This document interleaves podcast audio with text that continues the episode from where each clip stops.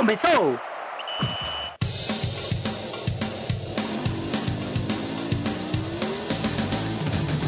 Mas qual é pouca, eu só tomo se for 10k.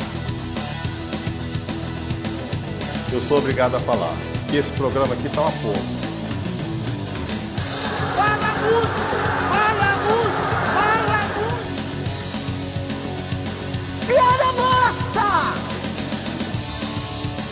pelas barbas do profeta. Salve, salve galera! Tá começando mais um DescubraCast, o DescubraCast de número 4, que é o programa mais querido do jornalismo esportivo zoeiro em linha reta do universo. E quem não gostava levar babau. Hoje vamos falar sobre um assunto que Diego já está pesquisando, né, Diego? é bom, né? Faz bem. E pelo andamento do atual governo, recomendamos que você também fique ligado, que é a danada da aposentadoria. E ela no futebol é sempre um assunto que gera muita polêmica, principalmente quando alguns jogadores passam da hora e não atendem aquele velho chamado da natureza. Mas também tem aquela galera que consegue ter um bom time e parar na hora certa com a poupança bem cheia. Pois é, Diego, pode parar agora já, tá bom? Já. não cheguei nesse tempo ainda não, viu? Mas enfim, eu sou Diego Borges, estou aqui acompanhado por Vitor Aguiar Aí, galera. e Iago Mendes. E aí, moçada? E vamos começar essa bagaça. Bem, é, para começar os trabalhos falando de coisa boa, para não espantar os nossos queridos ouvintes, vamos começar com a galera que soube a hora de parar e terminou a carreira por cima da carne seca. E a gente começa com o caso mais recente, que é o caso que, de certa forma, não começou a discussão, até porque a gente já vem discutindo isso há um belíssimo tempo. Esse, esse tema aposentadoria é bem velhinho, né? Não é- Desde os tempos do finado, primeira versão do DescubraCast. Exatamente, coitado. Descanse em paz. Mas o nome que, de certa forma, virou a pauta da gente é o do volante, Wendel. Ele que encerrou a carreira Há pouco há mais pouco um mês. tempo, exatamente. Um pouco mais um mês. exatamente pelo time do Náutico, vinha jogando, vinha integrado ao time principal do Náutico, mas resolveu parar, mesmo em meio à disputa da- do Campeonato Brasileiro da Série C, onde o Náutico, apesar de começar ter, ter começado de certa forma meio capenga, levando goleada do Botafogo, empatando em casa com Santa Cruz, que à época era um time de certa forma é, abaixo da técnica em relação ao Náutico, mas o Wendel de certa forma surpreendeu eu acredito que, eu- ao menos eu me senti surpreso quando eu via o anúncio da aposentadoria do jogador. E aí Vitor vai começar passando pra gente um pouco sobre a carreira do Wendel, como por onde o Wendel passou e uma carreira bem extensa, né, Vitor? Andarilho da bola. É, vamos falar aqui só dos principais clubes, não vamos entrar e falar cada um, porque É a lista é grande. Mas os principais foram Cruzeiro, Santos, o Bordeaux da França. Ele voltou no Brasil para jogar no Vasco, saiu do Vasco para o Sport, e jogou aqui em 2014 e 2015. O torcedor rubro-negro deve ter bem fresca a lembrança. Quando saiu do Sport, foi para o Goiás, passou só um semestre, foi para a Ponte Preta, passou um ano e meio, saiu no final do Brasileiro do ano passado e chegou no Náutico já depois do início do Pernambucano esse ano. Saiu de lá apenas com nove jogos. E aí por que é que a gente colocou o Wendel nessa lista de jogadores que pararam na hora certa, ou então pararam em bom momento? É... Iago, quiser começar a discussão, na tua opinião, o porquê dessa boa parada de Wendel e o momento exato, por que foi esse momento dele parar? Bom, ele volta pro Brasil, pega times que estavam disputando Série A, todos eles, e quando ele chega ao Náutico, ele chega por comprar um projeto, ganha um título estadual, e ao perceber que já não consegue mais é, ter um nível de competitividade, de jogar é, com intensidade tantas vezes durante a semana, ele vê que, ó, já fiz a minha carreira, já tenho o meu pé de meia, vou agora curtir minha vida, curtir minha família e é isso. Pra mim ele para muito bem porque ele tem essa consciência de parar no momento em que tá em alta, porque foi campeão estadual e com uma graninha bacana no bolso. Bem bacana, né? Afinal, o cara é multicampeão na França, campeão pelo Cruzeiro também. E eu concordo contigo, principalmente pelo peso que teve o título do Náutico, que foi um título que veio após 13 anos de jejum do, do Clube Alvirrubro. E eu lembro muito bem é, assistindo a, a Náutico e Ponte Preta, foi um dos últimos jogos do Wendel é, pela Copa do Brasil, e o Wendel tentando dar um, um gás a mais, ele até tentou se, apro se aproveitou, se apresentou mais, digamos assim, para o jogo, algumas bolas mais na frente, ele chegando para finalizar, porém via-se que o Wendel era o limite do limite. Então, para ele não estourar o corpo, digamos assim, que alguns jogadores mais para frente a gente vai falar mais, mais disso, mas que Estourar o corpo, estourar o alma, estourar foi tudo. o bolso, a alma, tudo. Assim, é, é um jogador que ele soube parar antes de começar a se prejudicar, antes de começar a, a, a queimar a imagem dele. Então, Vitor, Sim. É, a passagem dele no Náutico realmente foi curta. Ele não chegou a, a deslanchar no clube, mas fez uma, uma passagem razoável. Nem muito boa, nem muito ruim. E, assim, se ele tivesse parado na ponte ano passado, talvez tivesse sido um final melhor. Talvez, mas ele... No Náutico foi quando ele percebeu que, que dava ali o limite. Não sei, eu acho que não teria sido um final melhor, porque teria a marca, rebaixamento. a marca do rebaixamento e a marca de como foi o rebaixamento. e outra coisa. Porque assim, na minha opinião, fica. Tá certo. Quem fez a cagada foi o Rodrigo, etc e tal, mas todo o grupo fica manchado. Não, mas eu falo cagada, não, eu falo da idade, né?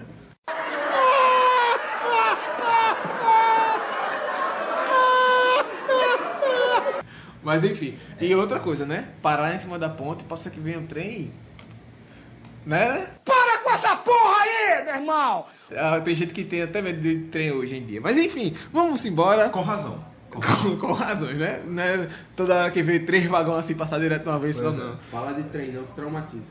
Bom, agora a gente vai falar do Leandro Machado. Que eu confesso, confesso, não lembrar muito bem do futebol dele, lembro sim do nome, claro, porém não acompanhava o, fu- o- o futebol do esporte tão afinco naquela época, então eu passo a bola pra vocês. Era um Leandro. Machado foi revelado no Internacional. De lá ele foi pro futebol internacional. Não do clube internacional, obviamente.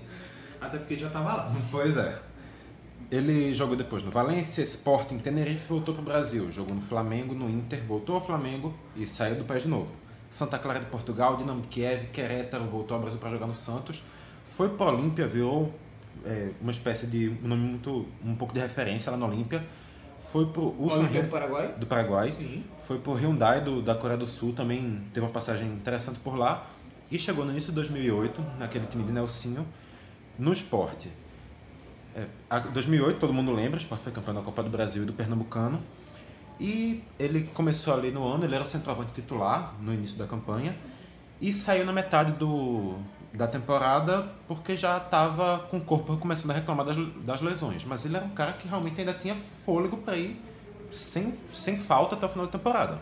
Era um centroavante que se não era um cara de movimentação, etc e tal, ele tinha um, um estilo clássico muito interessante. Ele era um cara mais técnico, mais lento, que cabeceava muito bem, fazia muito gol. É, e, assim, do que ele participou da campanha, ele participou muito bem. Agora assim, infelizmente, por causa de ter uma constituição física mais frágil, é, a carreira dele teve, foi interrompida por causa de uma sequência de lesões que ele teve e que o joelho dele já não aguentava mais que ele forçasse tanto. Isso ainda quando ele tinha 32 anos. É, de certa forma, uma relativamente idade- jovem. É relativamente jovem, principalmente pra posição também, né? A gente tem outros atacantes que vão até quase os 40, mas isso aí vai ficar pra próxima parte da lista. A gente for parar e ver o melhor do mundo, Cristiano Ronaldo, ele tem 33 já, joga, tá jogando de centroavante em algumas posições e joga muito bem. Pra ver que pra essa posição, idade não significa muita coisa. Exato. E dando sequência à lista, a gente segue no nicho do futebol pernambucano também, que a gente tá puxando como gancho para vocês. A gente fala do lateral esquerdo Dutra, que teve uma, uma belíssima história no esporte, tem uma- uma- um, um- grande respeito pela carreira que ele fez no esporte e conseguiu também esse respeito no Santa Cruz.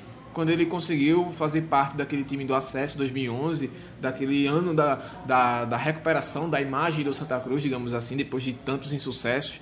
Não só o acesso à Série D, como também o título pernambucano, que é um título bem marcante para a história do clube, até pela, pela forma como se deu né, a, a conquista do Santa Cruz. Mas enfim, Dutra, depois do Santa, ele. Perdão. Foi para o Japão, passou um bom tempo no Japão e lá ele, inclusive, é, é idolatrado ainda. Ele entrevista aos meninos Diego Toscano, a, a Kelvin Maciel. Ele até falava sobre a, a situação dele de, de ser idolatrado e ter esse vínculo ainda com, as- com os torcedores do Japão. Então, realmente, é um cara que se aposentou bem do futebol, mas agora está engendrando por um outro projeto, que é a categoria de base do Santa, que vejo muita dificuldade, até porque é um, é um, um setor que tem muita carência, tem um déficit financeiro incrível. O Santa Cruz já tem um déficit financeiro como um clube profissional, a categoria de base tem ainda mais por não ter um CT ainda. Mas enfim, é um cara que, para mim, fez jus à carreira que ele fez, a, a, a, a aposentadoria. né? É, o Dutra começou sua carreira no Bacabal, do Maranhão. Teve uma passagem por alguns clubes menores e um dia chegou no Santos. No Santos também foi um grande clube da carreira dele. Lá teve uma passagem no meio por América Mineiro, Curitiba e chegou no esporte pela primeira vez em 2000. Durou até 2001. Também em 2001 ele foi para o Corma Marinos, do Japão, ficou até 2006. Voltou ao esporte em 2007. Ficou até 2011. Nesse, nessa época conseguiu alguns títulos pernambucanos e o título da Copa do Brasil. Quando o esporte perdeu o título pernambucano para o Santa, ele saiu, é, ele foi dispensado na verdade pelo Santa. Errou! Foi uma coisa que até hoje muito torcedor do esporte diz que foi uma dispensa muito errada. Eu particularmente concordo, acho que foi bem equivocada essa saída.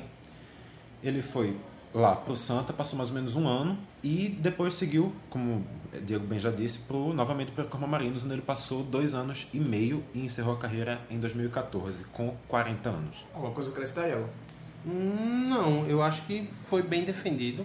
É, o Dutra realmente é um cara que ele tem uma história muito bonita no, futebol pernambucano, tanto por Santa quanto por esporte, e que ele soube parar no momento certo, parou em alta. Como o Vitor disse, ele é idolatrado no Japão. Ele, ele é idola- idolatrado, na verdade, em quase todo time que ele passou. Até ele pelo é carisma ídolo- dele, né? Ele é ídolo no esporte, ele é ídolo no Japão. No Santa, a passagem dele é lembrada com muito carinho. No Santos, a passagem dele é lembrada com carinho. Então ele, por onde passou, ele deixou uma boa lembrança. É, então a gente dá E, e sequência. lembrando também, Pois. Duta, ele foi dispensado pelo esporte em 2014, em 2011 como jogador e em 2017 ele foi dispensado de novo como auxiliar técnico em outra dispensa também considerada meio Conturbada, né? conturbada. E aí a gente dá sequência à lista. Olha só a moral. A gente desce de Dutra pra Kaká. Desce, a gente desce. Porque até. Ou sobe, né? É, até pela questão da geografia também a gente vai pro sul. Porque Kaká, boa parte ainda da, da cultura jovem, dessa galera jovem ainda aí, esses jovenzinhos aí, que nem Rogério Niga gosta de dizer, isso é coisa de jovem. Essa geração Bruno De Luca. Exatamente, Bruninho De Luca com slackline. É, Kaká, mesmo os mais jovens, eles sabem um pouco da história. E Kaká é, era um menino de ouro de São Paulo, daquela base de São Paulo que sempre foi promissora de, de CT de Cotia. E ele despontou do São Paulo, passou muito tempo. Isso o Vitor vai, vai engendrar mais pela, pela carreira dele, mas assim, é um cara que conquistou tudo na vida.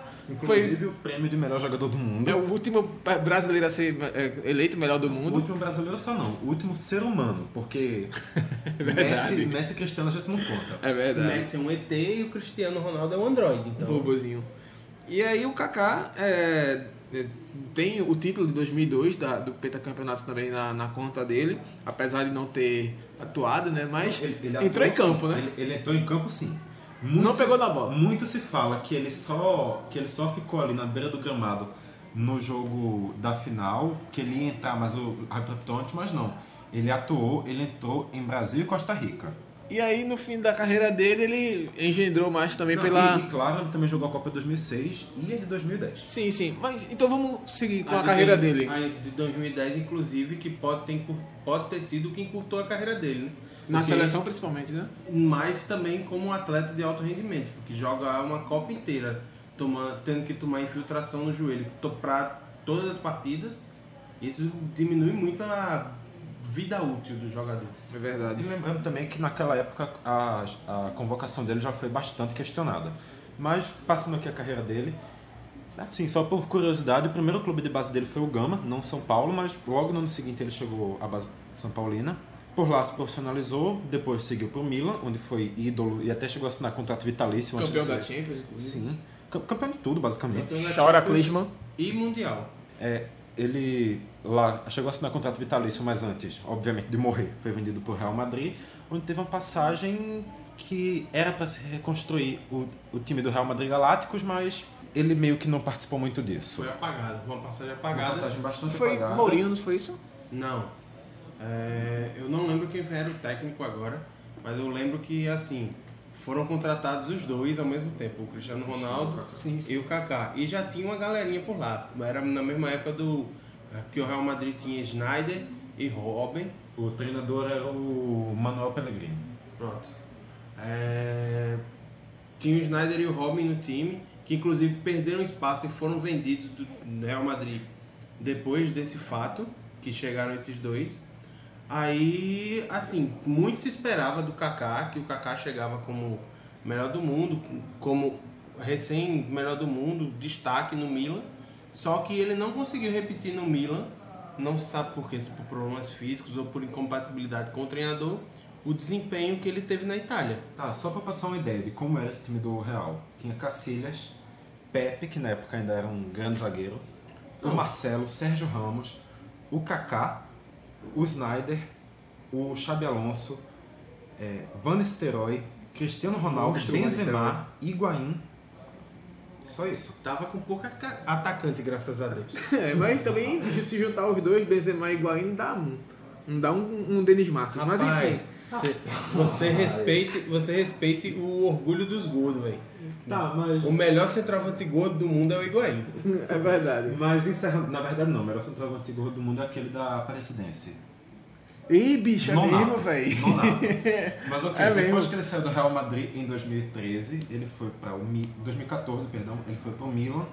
Não, 2013. Foi para o Milan. Depois de uma temporada no Milan, ele foi para o São Paulo já emprestado pelo Orlando City.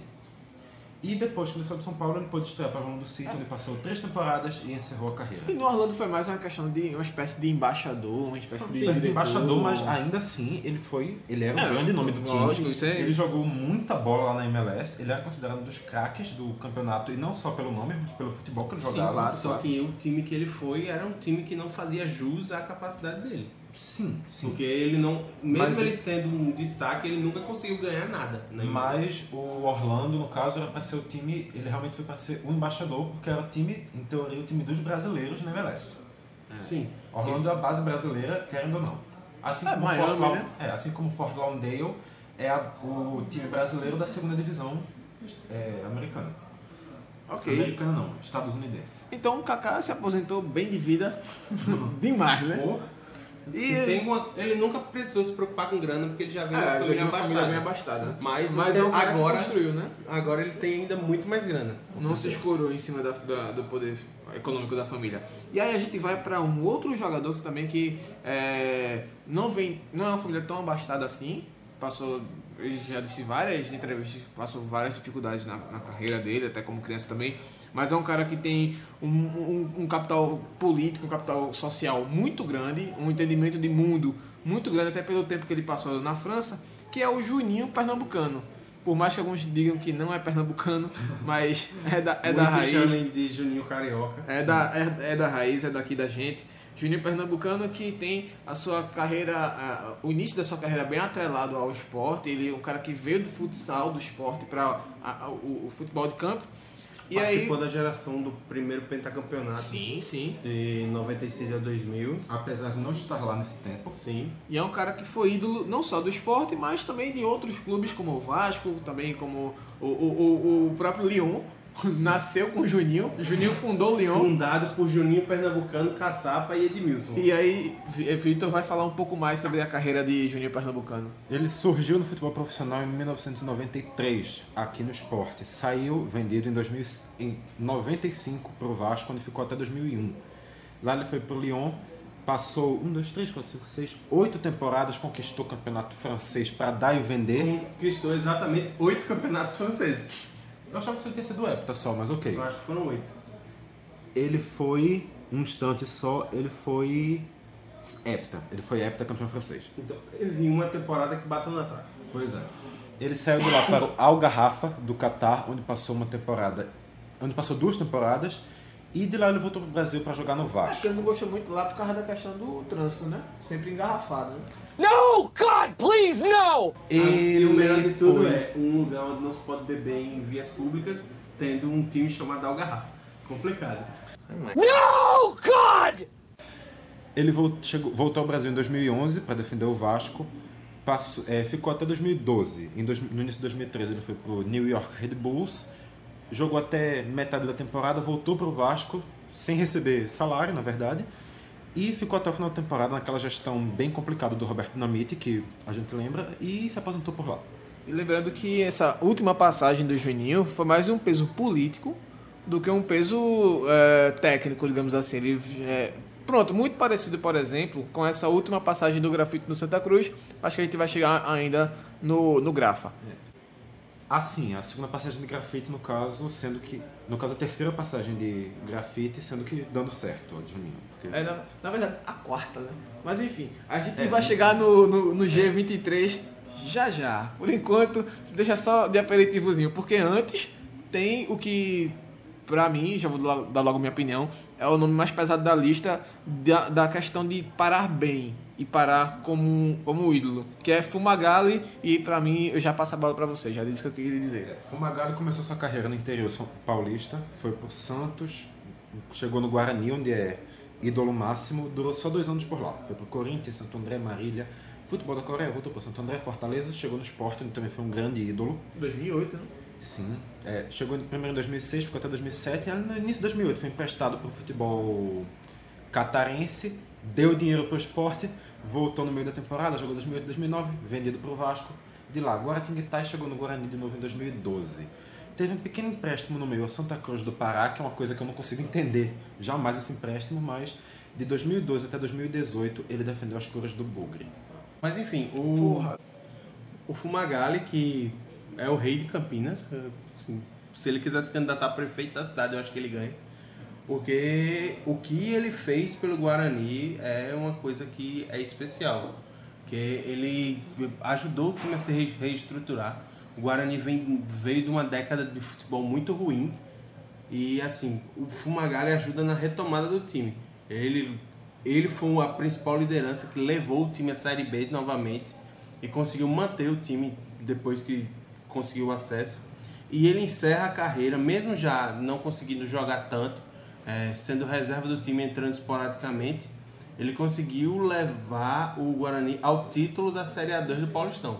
Ou seja, é, eu li a entrevista dele logo quando aconteceu e ele disse que ele tá parando porque ele acha que ele conseguiu cumprir a missão dele com o Bugre, que era tipo devolver a torcida a um time equilibrado e se despedir com um título, que era uma coisa que ele ainda não tinha pelo Guarani. Na última temporada do- dele no Guarani, ele foi meio que o 12 jogador. Sim. Ele realmente jogou poucas vezes, mas ele sempre era requisitado quando o time precisava. Teve um jogo ou outro que já estava decidido, o treinador queria colocar ele no final e ficava putaço? Teve, mas ele estava por lá. Então, é, voltando ao que algo tinha falado sobre a, a questão do- dos acessos, de voltar da C para B, reestruturando de certa forma o Guarani, é, não subindo de qualquer jeito, como a gente já viu o Paysandu subir de qualquer jeito, Fortaleza subir de qualquer jeito e cair no ano seguinte, por exemplo. Não, Fortaleza ainda não, porque Fortaleza subiu esse ano e está brigando pelo acesso, mas enfim, é, outros times, por exemplo, Sampaio, enfim. É, eu queria lembrar também a disputa do título do, do Paulistão contra o Santos, que perdeu exatamente para o Santos de Neymar. Ou seja, é um cara que, é, até ao nível de Paulistão, que é um campeonato muito disputado, um campeonato que tem um- uma receita muito grande, ele ajudou o, o, o Guarani a chegar também nesse patamar. Então, é realmente um caso de idolatria que poucos jogadores conseguem alcançar isso na carreira, infelizmente. E para encerrar, para mim o jogo mais emblemático que eu lembro do Fumagalli e para mim é um dos jogos mais emblemáticos que eu já vi de um jogador por um clube é a remontada do Guarani no ABC na Série C. Incrível. o time Incrível. toma um 4 a 0 na ida e faz um 6, 6 não lembro se foi 6 a 0 ou 6 a 1. E o Fumagalli nesse jogo ele faz três gols e dá duas assistências. Assim, se, é, se isso aí não é ser decisivo, mesmo com 38 anos, eu não sei o que é ser decisivo. Mais decisivo que isso, só caça-rato. O Fumagalli está para Campinas, assim como o Salah está para o Egito. Pra mim, sim. Pra mim, sim. Uma ótima comparação. Até porque a barba tá parecida, né, meu companheiro? Tá bonitinho, viu? Tá bonitinho. Você, você pronto, você é a música do El Chan. A mistura do Brasil com o Egito. Brasil com Egito. Muito bem. Essa é a mistura do Brasil com o Egito. Tem que deixar-me pra dançar bonito. Essa é a mistura do Brasil com o Egito.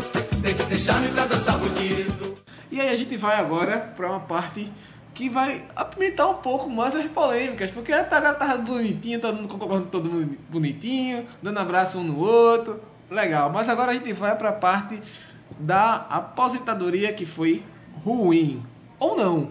Há quem vai discordar. Ou seja, chegou a fase do programa em que a gente se junta pra xingar de Amolem as suas facas, passem aí os seus facões no esmeril, porque vai começar a sanguinolência. Enfim, vamos começar logo com quem? Grafite. Grafite. Eu- Não, calma. Vocês querem começar ou Eu quero que você faça a comparação no ar que Tá. você fez em off. Em off, né? Somente isso. Vamos lá. Então, veja bem. Por que grafite não estaria é, na questão da, do pessoal que aposentou bem? Porque, de fato, a última temporada de grafite foi uma temporada abaixo do que ele já mostrou em toda a sua extensa carreira de ótimos resultados. Você tá sendo bem camarada, viu? Foi uma, te- foi uma temporada bem abaixo, bem aquém. Porém, porém, eu gosto de levar em consideração a linha do tempo. Como é que o jogador no ano anterior consegue ser praticamente vice-artilheiro, quase, e só não foi artilheiro de certa forma, tá certo, Santa Cruz enfrentou São Paulo na última rodada. Mas como é que um cara que brigou pau a pau, tete a tete com a, pela artilharia em um ano, no outro tá largado do futebol como tá daquele jeito. Então, pra mim, foi mais uma questão talvez pessoal, talvez uma questão individual do grafite, do que uma questão técnica, porque técnica já ele mostrou muito bem que tinha em 2000, 2000 quanto? 2016, foi quando o Cruz jogou a Série A. E até 2015 também, quando ele voltou, ainda voltou tentando buscar a, a, a melhor forma. Mas, pra mim, o grafite não é um cara que encerrou ruim, é um cara que abraçou um projeto que no final não deu certo. Mas aí, não tanto pelo erro do grafite, mas pelo erro do próprio Santa Cruz, que não teve o suporte, é, é, digamos, necessário para segurar o grafite. Já Ah, eu. Mas você ainda não fez a comparação. Por exemplo, e aí é que entra a minha comparação. Um cara que abraçou um projeto, talvez salva as devidas proporções, Você não falou isso, não. salvas as devidas proporções, porque Você eu não vou não comparar, isso, não, não. mas eu não vou comparar o Santa Cruz com o América de Natal do Rio. A América de Natal do Rio foi ótimo, mas eu não vou comparar. São as, Mas mesmas- a as do mesmas do cores, do as mesmas cores e, e são a, a, Porque um o é mesmo inspirado escudo. Exatamente. Mas enfim, é, eu não vou comparar o Santa com a América do Rio, até porque cada um tem a sua história e tal, e o Santa é bem maior. Porém, é, o. Porque se não fosse também é foda, né? Não, mas o América tem um, um certo peso histórico. Mas enfim, segue o barco.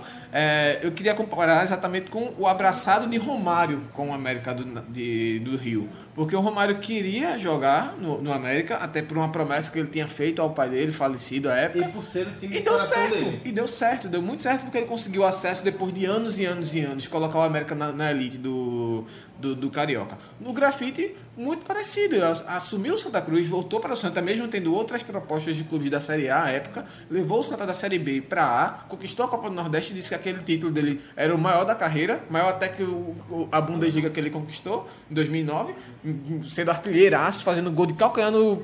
em quem? No Bayern? Enfim, é um cara... Eu não entendi por que você precisou salientar isso. Foi só uma olhadinha assim de lado aqui. Só de leve aqui, ó, uma cutucadinha.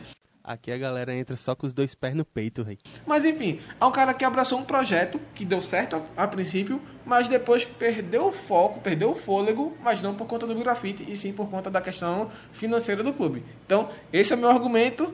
Desça uma lenha aí no, no grapa. Vamos lá. É, Ele comparou grafite com Romário no off e ele não falou nada de devidas proporções. Abraçando Todos, projetos. todos nós chamamos ele de idiota, mas ainda assim continuamos amigos. Mas, na minha É opinião, o que dizem. o que pesou pro grafite não foi nada disso. Pra mim, ele chegou ao limite físico dele em 2016. É, você pode ver que ele começa o campeonato muito bem, o campeonato de 2016, e assim ele vai caindo, caindo, caindo em desempenho. Mas coincide com o quê? com a queda do time. sim. Não, atrasos do salário. Pois é, mas aí quando ele vai pro Atlético Paranaense, não tem atraso de salário. E ele continua pelo contrário, tem uma estrutura que é exemplo em todo o Brasil. Mas, E ele continua tendo uma queda vertiginosa no desempenho. é, mas aí a gente Uma- entra também no mérito de questão de Libertadores, né? Um- são, são torneios e torneios, Série A Libertadores. Uma improdutividade que ele teve 24 jogos, não foi só Libertadores, foram 24 partidas, ele marcou somente um gol. De pênalti. Enfim. No Então, Santa, na temporada anterior, ele tem feito 56 jogos e 24 gols, quase que um gol a cada dois jogos. Bom, eu sigo com o meu argumento, vocês E seguem. depois que ele saiu do Atlético, ele foi pro Santa e teve uma passagem que também está muito longe Sim, de ser mas boa. nem, nem Ma- E na Maradona, nem Maradona, nem Pelé, nem Deus, nem Jesus Cristo chegasse de túnica aqui, ó, levantasse a túnica e fosse jogar naquele Santa Cruz do ano passado e ia conseguir alguma coisa. Independe. Maradona e Pelé, talvez. É, independe, Diego. A questão não é que. Não, ele, ele foi mal por causa disso. Ele foi mal.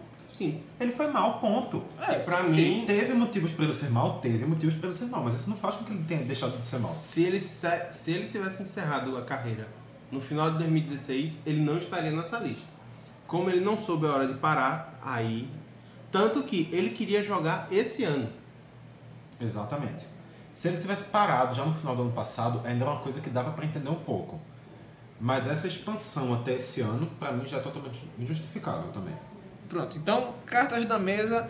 Digam aí, respondam aí o que, que vocês acham, que vocês é, concordam ou não com um ponto ou outro. Então vocês vão dizer nos comentários o que, que vocês acham. Retweetem aí. Xinguem Diego. abram o, o destaque. Xinguem também os meninos também, quem, que- quem concordar. N- mas não, enfim. Não é pra me xingar, não, porque eu sou sensível. Segue o, o baile, porque a gente vai falar de outro nome também, de um grande atacante que tem um grande vínculo aqui em Pernambuco, que Grande até hoje ainda também, tá, né? na Grande verdade, grande que é o Cook. Cook começou no interior, no interior gaúcho, passou por uns times aleatórios aí, e até que um dia, em 2001, Vindo ele- de Santa, Santa Catarina pra cá. é, exatamente, estava em Santa Catarina, ele apareceu no Náutico. Ninguém dava nada, mas meio que viram que o menino jogava bola. Ele teve uma passagem rápida pelo futebol coreano e voltou em 2003. O menino continuou jogando bola e era cada vez mais ídolo. Fazendo gol de carroça. Em 2007 ele teve uma leve passagem no Santa, ali por meio ano, que alguns dizem que apagou um pouco da idolatria dele. no Justamente Náutico. no ano, primeiro ano do Santa Cruz na Série B. E ele também participou da Série C. Sim. Depois ele retornou ao Náutico, ficou até 2010, quando saiu pela última vez para defender o Central, que foi o seu último clube. E desde então ele está aí como auxiliar técnico do clube. Pra mim é um cara que não soube a hora de parar também. Pelos mesmos motivos que o grafite. O corpo cobrou a conta e ele quis continuar se arrastando. Tanto que a saída dele pro central. Eu lembro que a saída dele pro central, ele ficou muito aquém do Cook que se esperava dele. E pra mim teria sido muito melhor se ele tivesse. Quando o corpo deu os sinais, ele tivesse dito, ó, eu já fiz meu pé de meia, já tá bom. Eu já quero estudar para ser técnico, como ele estudou e virou técnico realmente. Vou viver a minha vida ainda no futebol, mas não jogando. E eu, eu acredito que o Cook ele tentou fazer um pouco parecido, também salva todas as devidas proporções, um pouco parecido com o que o Carlinhos Bala fez. Tipo, fazer também Não um pouco. a proporção não, porque é quase a mesma coisa. Não, mas fazer história em um outro clube grande da, da, da, da capital, digamos assim, até pela afeição que possa ter criado pelo Santa Cruz, enfim. Mas é, o fato dele ter ido jogar em Caruaru, pra mim, mostra um desespero, aquela, aquela questão de você tá vindo a luz no fim, tá vendo a, a luz no fim do túnel chegando, e você, não, não, peraí, peraí, gosto do outro lado da vida. A luz chamando e você, não, peraí, peraí, depois eu vou. Enfim, chegou a hora do Cook e ele passou o cavalo. O cavalo passou e ele não, não, não montou. Pra mim, a hora certa pro Cook parar era ali antes dele ir pro Santa. Ele foi pro Santa, teve uma passagem até alguns dizem razoável, ok, pode ter sido. É, ele foi muito aquém. Mas assim, ajudou. Não, mas não, também pronto. porque o Santa é Ele- uma desgraça. Ele voltou ao Náutico.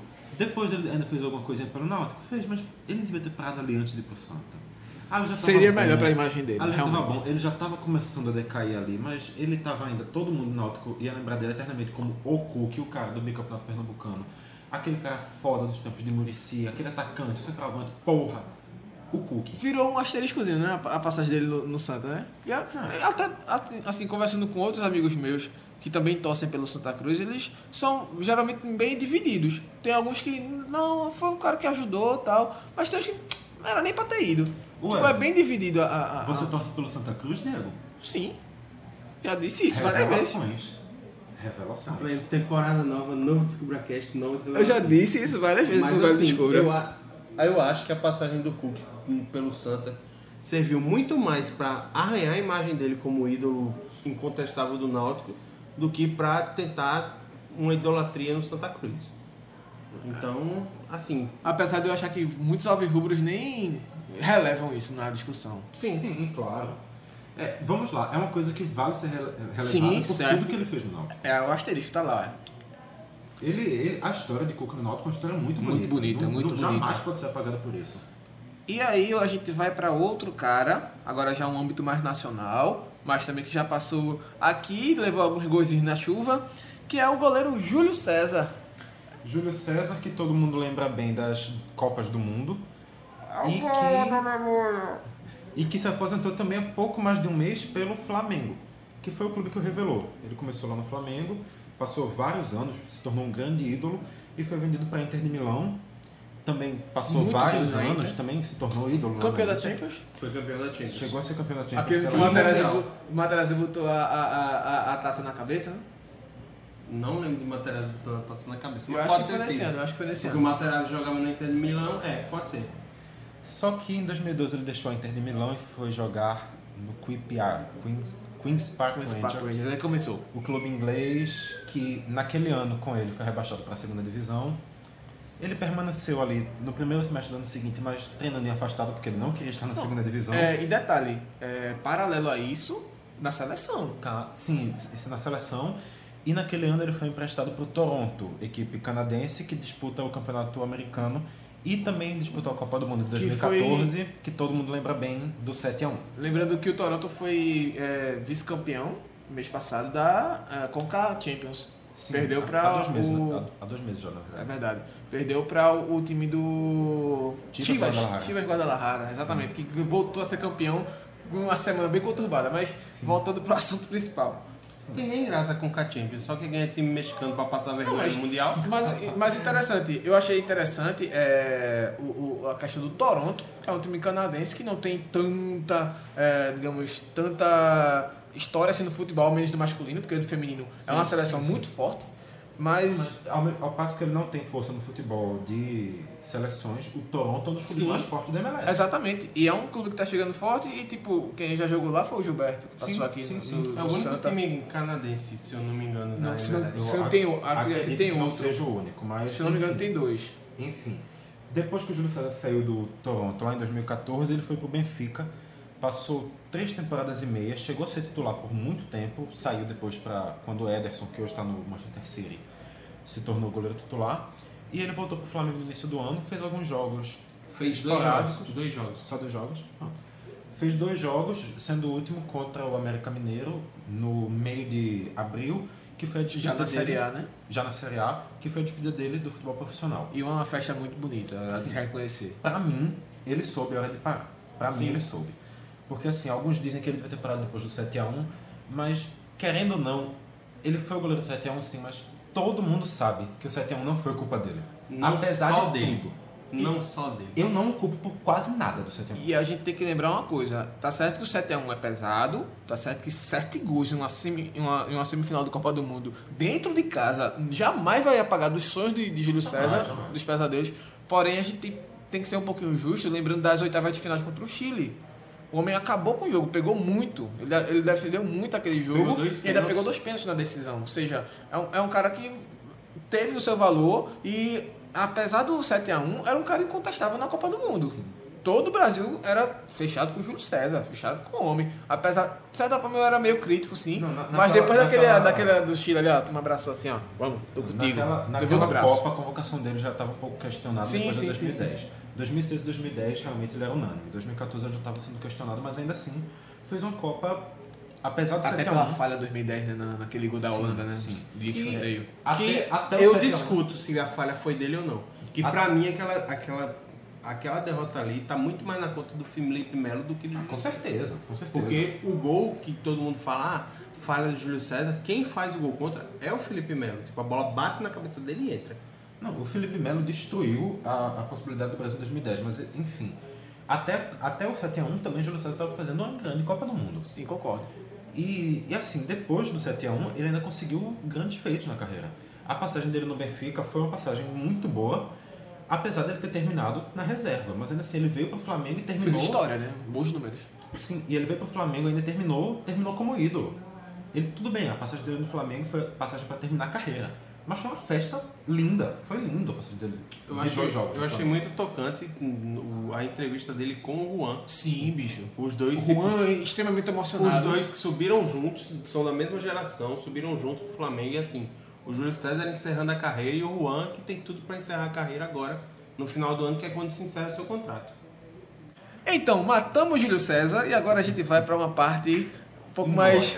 É, é inglória. Pronto. Quer dizer um, um- adjetivo aqui que não cabe muito, mas enfim. Vamos, vamos focar na, na- nas palavras bonitas e- Exato. e sedosas. Sem, Parabéns. sem palavras duras por hoje. Exatamente. Então vamos parar de falar de gelo. Mas vamos falar sobre Hã?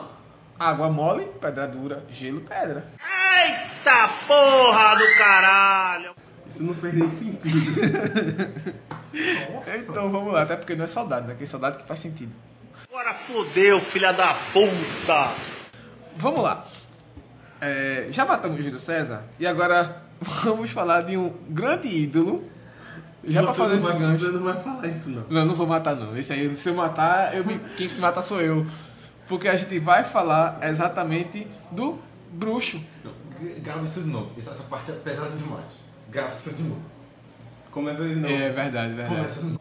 Bem, agora que a gente encerrou o papo com o Júlio César, é, a gente vai começar a lista dos que é, ficaram com a carreira um pouco manchada com o seu encerramento. Me tira uma dúvida. Depois que a gente falou do Júlio César, a gente não devia aproveitar o gancho pra falar do Adriano Imperador, não? Não, ele vai ficar pra outra parte. Mas é porque o Júlio César é imperador também, né? Aí... É verdade, mas não, não, não se aplica aqui. Ah, Não me faça baixar o Nero aqui, viu? Acho que é porque eu tô sem computador. Cacete da buceta do caralho! Nossa, meu Ei, ei, não, não, não. Nero vocês usaram. Você usou Nero. eu usei pra caralho. Usei, mas tirou do baú. Essa. fuder, porque vocês usaram Nero. Usei, Direto do baú. do túnel do tempo. Essa foi foda, buscada do caralho. Buscou. Enfim, a gente vai falar sobre Leonardo, sim, o set da ilha, que marcou época na Ilha do Retiro, causou muita raiva e muito tricolor, né, Diego? É, e falecido Leonardo, que morreu em 2015 ou 16, não lembro, acho que foi 16. Mas enfim. Não, foi 16 que eu já tava no Super Esporte. E que é, foi um andarilho da bola, é, passeou muito por aí e teve como clubes de maior destaque em sua carreira Sport, Vasco, Corinthians, Palmeiras e a volta para o esporte. Só que aí, a partir daí, rolou a debandada, o Cabo foi parar sabe-se lá onde e acabou a carreira no Afogadense, não é isso, Vitor? Isso. Ele começou a carreira, assim, só pra lembrar também, no Picos, no Piauí, não foi no esporte, como muita gente acha. Onde rolou o balão épico do esporte no Santa. Exatamente. certeza. E assim, E depois ele voltou, a, chegou a jogar no Santa Cruz. Mas já no finzinho do que era o Leonardo, né? Depois dessa segunda passagem no esporte, ele ainda teve algumas passagens de respeito. Passou no Cruzeiro, no, no Vitória, no América Mineiro. Foi pro futebol português e voltou pro esporte pela terceira vez. Daí pra frente, Paysandu, Guarani de Sobral, Central, Pico, Colecionando, Santa né? Cruz, Salgueiro e encerrou na Afogadense. Passou por... E o Afogadense hoje já não existe mais. Se existisse, seria o grande rival do meu querido Afogados. Mas tu não era tricolor, né? Mas o Sim, Afogados é um tricolor também. É Azul, branco e vermelho. Verdade. Enfim, minha coruja do sertão. Mas é um cara que. E o Afogadense tá só, tá só de licença, não? Enfim, tomara que feche. Mas deixa pra lá. É, são outras questões, são outras questões. É, pesadas pra falar em programa assim, aberto sem provas. Mas vamos seguir o jogo. Porque é, o Tá Leonardo. o processo, amigo? Não, é é exatamente por isso que eu tô querendo seguir o comando. Segue o jogo. E assim, só pra trazer um ponto aqui da Aperta o carreira... X aí pra acelerar o carro. Só pra trazer assim, um ponto da carreira do Leonardo. Leonardo, em 2009, estava naquele time do Salgueiro que conseguiu se manter Sim, na Série o C acesso- após... o- Não, não. o acesso não, o acesso foi 2010. Ah, sim, verdade. Mas naquele time do Salgueiro que conseguiu se manter no rebaixamento enquanto o Santa estava estreando lá na Série D. E o Santa Cruz no mesmo grupo, inclusive, do que o que o Salgueiro teve no Não, grupo no- mas no- na segunda isso fase. foi em 2008. Sim, verdade, Em verdade. verdade, 2009 verdade. o Santa Verdade, o Santa estava na. C e o Salgueiro conseguiu a permanência na Série C e o Leonardo era atacante daquele time. Não Verdade. era, não era dos principais jogadores do elenco, mas estava por lá. Mas ajudou muito também. Até pela experiência. Mas é, o que eu queria lembrar era o tamanho do peso, tamanho do terror que Leonardo impunha sobre o- o- os clubes aqui do Nordeste mesmo, não só aqui na capital pernambucana, mas no Nordeste, até porque naquele tempo a Copa do Nordeste era muito mais forte ainda do que é hoje. Foi campeão da Copa do Nordeste em 2001 pelo esporte. Exato. Então era um atacante surreal. Leonardo foi um atacante surreal, foi um dos melhores jogadores que já pisaram aqui no futebol pernambucano e digo isso sem clubismo algum. E participou, até porque Né? no clubismo você não diria isso, mas enfim. Ele participou da que eu arrisco dizer a segunda melhor geração do esporte. Sim, Que é de sim. 2000. Aquela geração ali do Penta, que como a gente Juninho disse, Petrolina, Juninho Pernambucano, Como a gente disse, Russo. Juninho, Juninho Pernambucano participou ali no iníciozinho, apesar de não ter participado dos títulos, mas Juninho Pernambucano, o Russo, o Jackson. Leomar também. Dois Leomar, Juninho. Petrolina, Sangalete, tinha uma galera. Ou seja, um- era, é um era, time bom. Inclusive o Duta também estava por ali. sim. sim, era, era, era um time do esporte que você dificilmente você via um jogo ruim. Só quando havia algumas exceções o esporte jogava mal. Mas era E um que time que, como, tanto que foi penta pernambucano, tipo, de ponta a ponta. E que Conseguiu fez uma esse- ótima campanha no Campeonato Brasileiro de Fez 2000. sim, sim. Se não me engano, terminando na quinta colocação. Terminou na quinta colocação, é, é eliminado pelo Santos. Não, perdão. Cruzeiro, não? É, eliminado pelo Santos, não? Cruzeiro. Ah, não, tô confundindo com a Copa João Avelange, que 2000 que o Sport foi eliminado pelo Santos, na João Avelange. Bom, só pra é, salientar, é um negócio que eu não tenho medo nenhum de dizer, que eu disse já para os meninos aqui, que pra mim e pra algumas pessoas da minha faixa etária, Leonardo tem um peso, se não igual, um peso muito parecido com a idolatria que Magrão tem hoje. Concordo. É, foi o, o cara que eu vi jogar e foi o primeiro craque que eu vi no futebol pernambucano. Quanto a isso, eu realmente não posso opinar, porque quando eu comecei a acompanhar futebol, ele já estava no Guarani de Sobral. Então, Então a gente segue lamentando, logicamente, o- a, a maneira com que o Leonardo encerrou a carreira, Lembrando- lembrando, os extracampos do Leonardo que foram muito pesados. lembrando também depois que ele voltou ao esporte como auxiliar técnico da base. Sim, sim. Mas na verdade foi mais uma espécie do esporte tentar aproveitar e, e manter a, a, a, a, a imagem do ídolo, não, Sim, não sim, abandonar, mas- digamos mas assim, ele né? estava por lá. Sim, não. com certeza. E a gente segue no combo desse time do esporte que... E, e também só para fechar a informação, ele morreu em 1 de março de 2016. Sim, exatamente. Infelizmente, né? É, deixou muito cedo, na verdade. Cedo. Mas a gente segue nesse combo do esporte que até uma questão sociológica é, mostra um pouco como era ainda um pouco da, da, da- até da formação dos jogadores. A gente falou tanto de Kaká, Júnior Pernambucano, que eram jogadores que que tiveram um, um digamos, como é que eu posso falar, um, um certo nível, é, patamar social, um patamar é, político, um patamar Intelectual. cultural, intelectual um pouco maior em relação às últimas temporadas. E a gente faz até o contraponto com o Juninho, né, que pegou, é, cresceu com essa galera, mas já conseguiu um patamar um pouco maior, digamos assim. E esse combo a gente completa com o Russo e com o Jackson. O Russo, como já até introduzi o nome dele aqui, foi lateral também nesse time do esporte, também conquistou vários títulos com, com, com o Clube Rubro Negro. E Jackson também, que era muito habilidoso. E ambos, inclusive os três, né? o trio já passou pelo Santa Cruz também. Se não me engano, o Jackson também passou pelo Náutico. Eu não tenho, Eu não tenho essa, certeza. essa, essa, essa, essa certeza. Mas Vitor tem melhor esses dados para passar pra gente. O russo teve quatro passagens pelo esporte. E na primeira delas ele foi vendido para o Vitória, naquela época que o Vitória conseguiu o patrocínio daquele banco, aí estava comprando um bocado de gente e o russo foi naquela leva. Ele também passou por Cruzeiro, Botafogo, Santos, Vasco, São Caetano, jogou na Rússia. A última passagem dele no esporte foi até 2007, ele saiu direto para o Santa, depois foi para o Central e encerrou a carreira em- eh, no Anapolina e depois no Brasil de Farroupilha.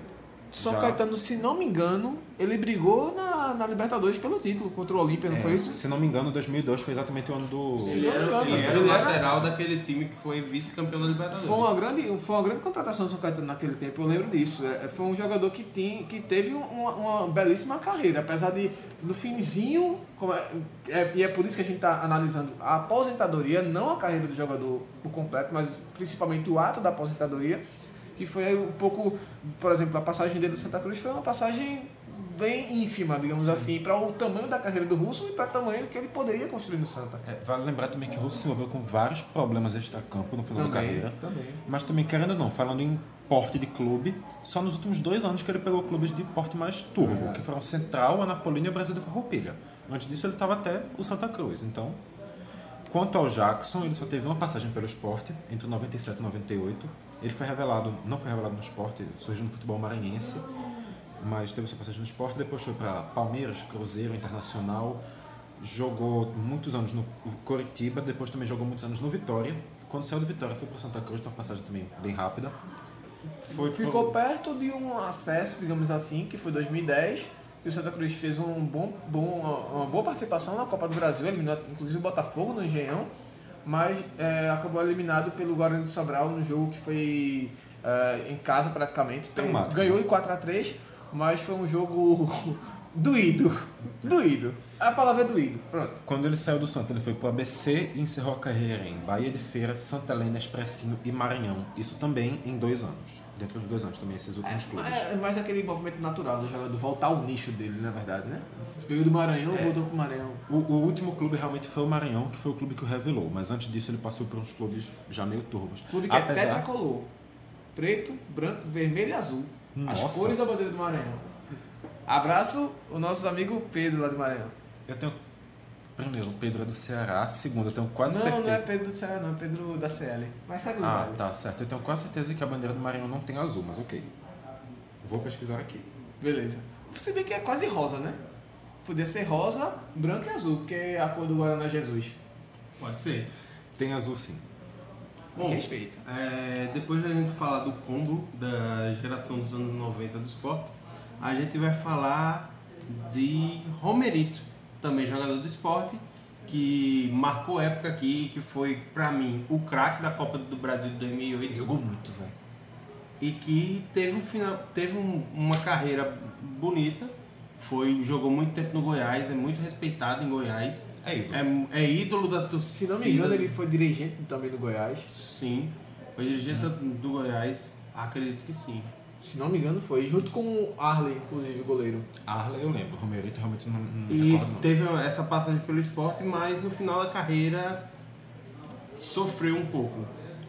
Ele passou por também vários clubes grandes. Ele começou não no Goiás, começou no Atlético de Goiás.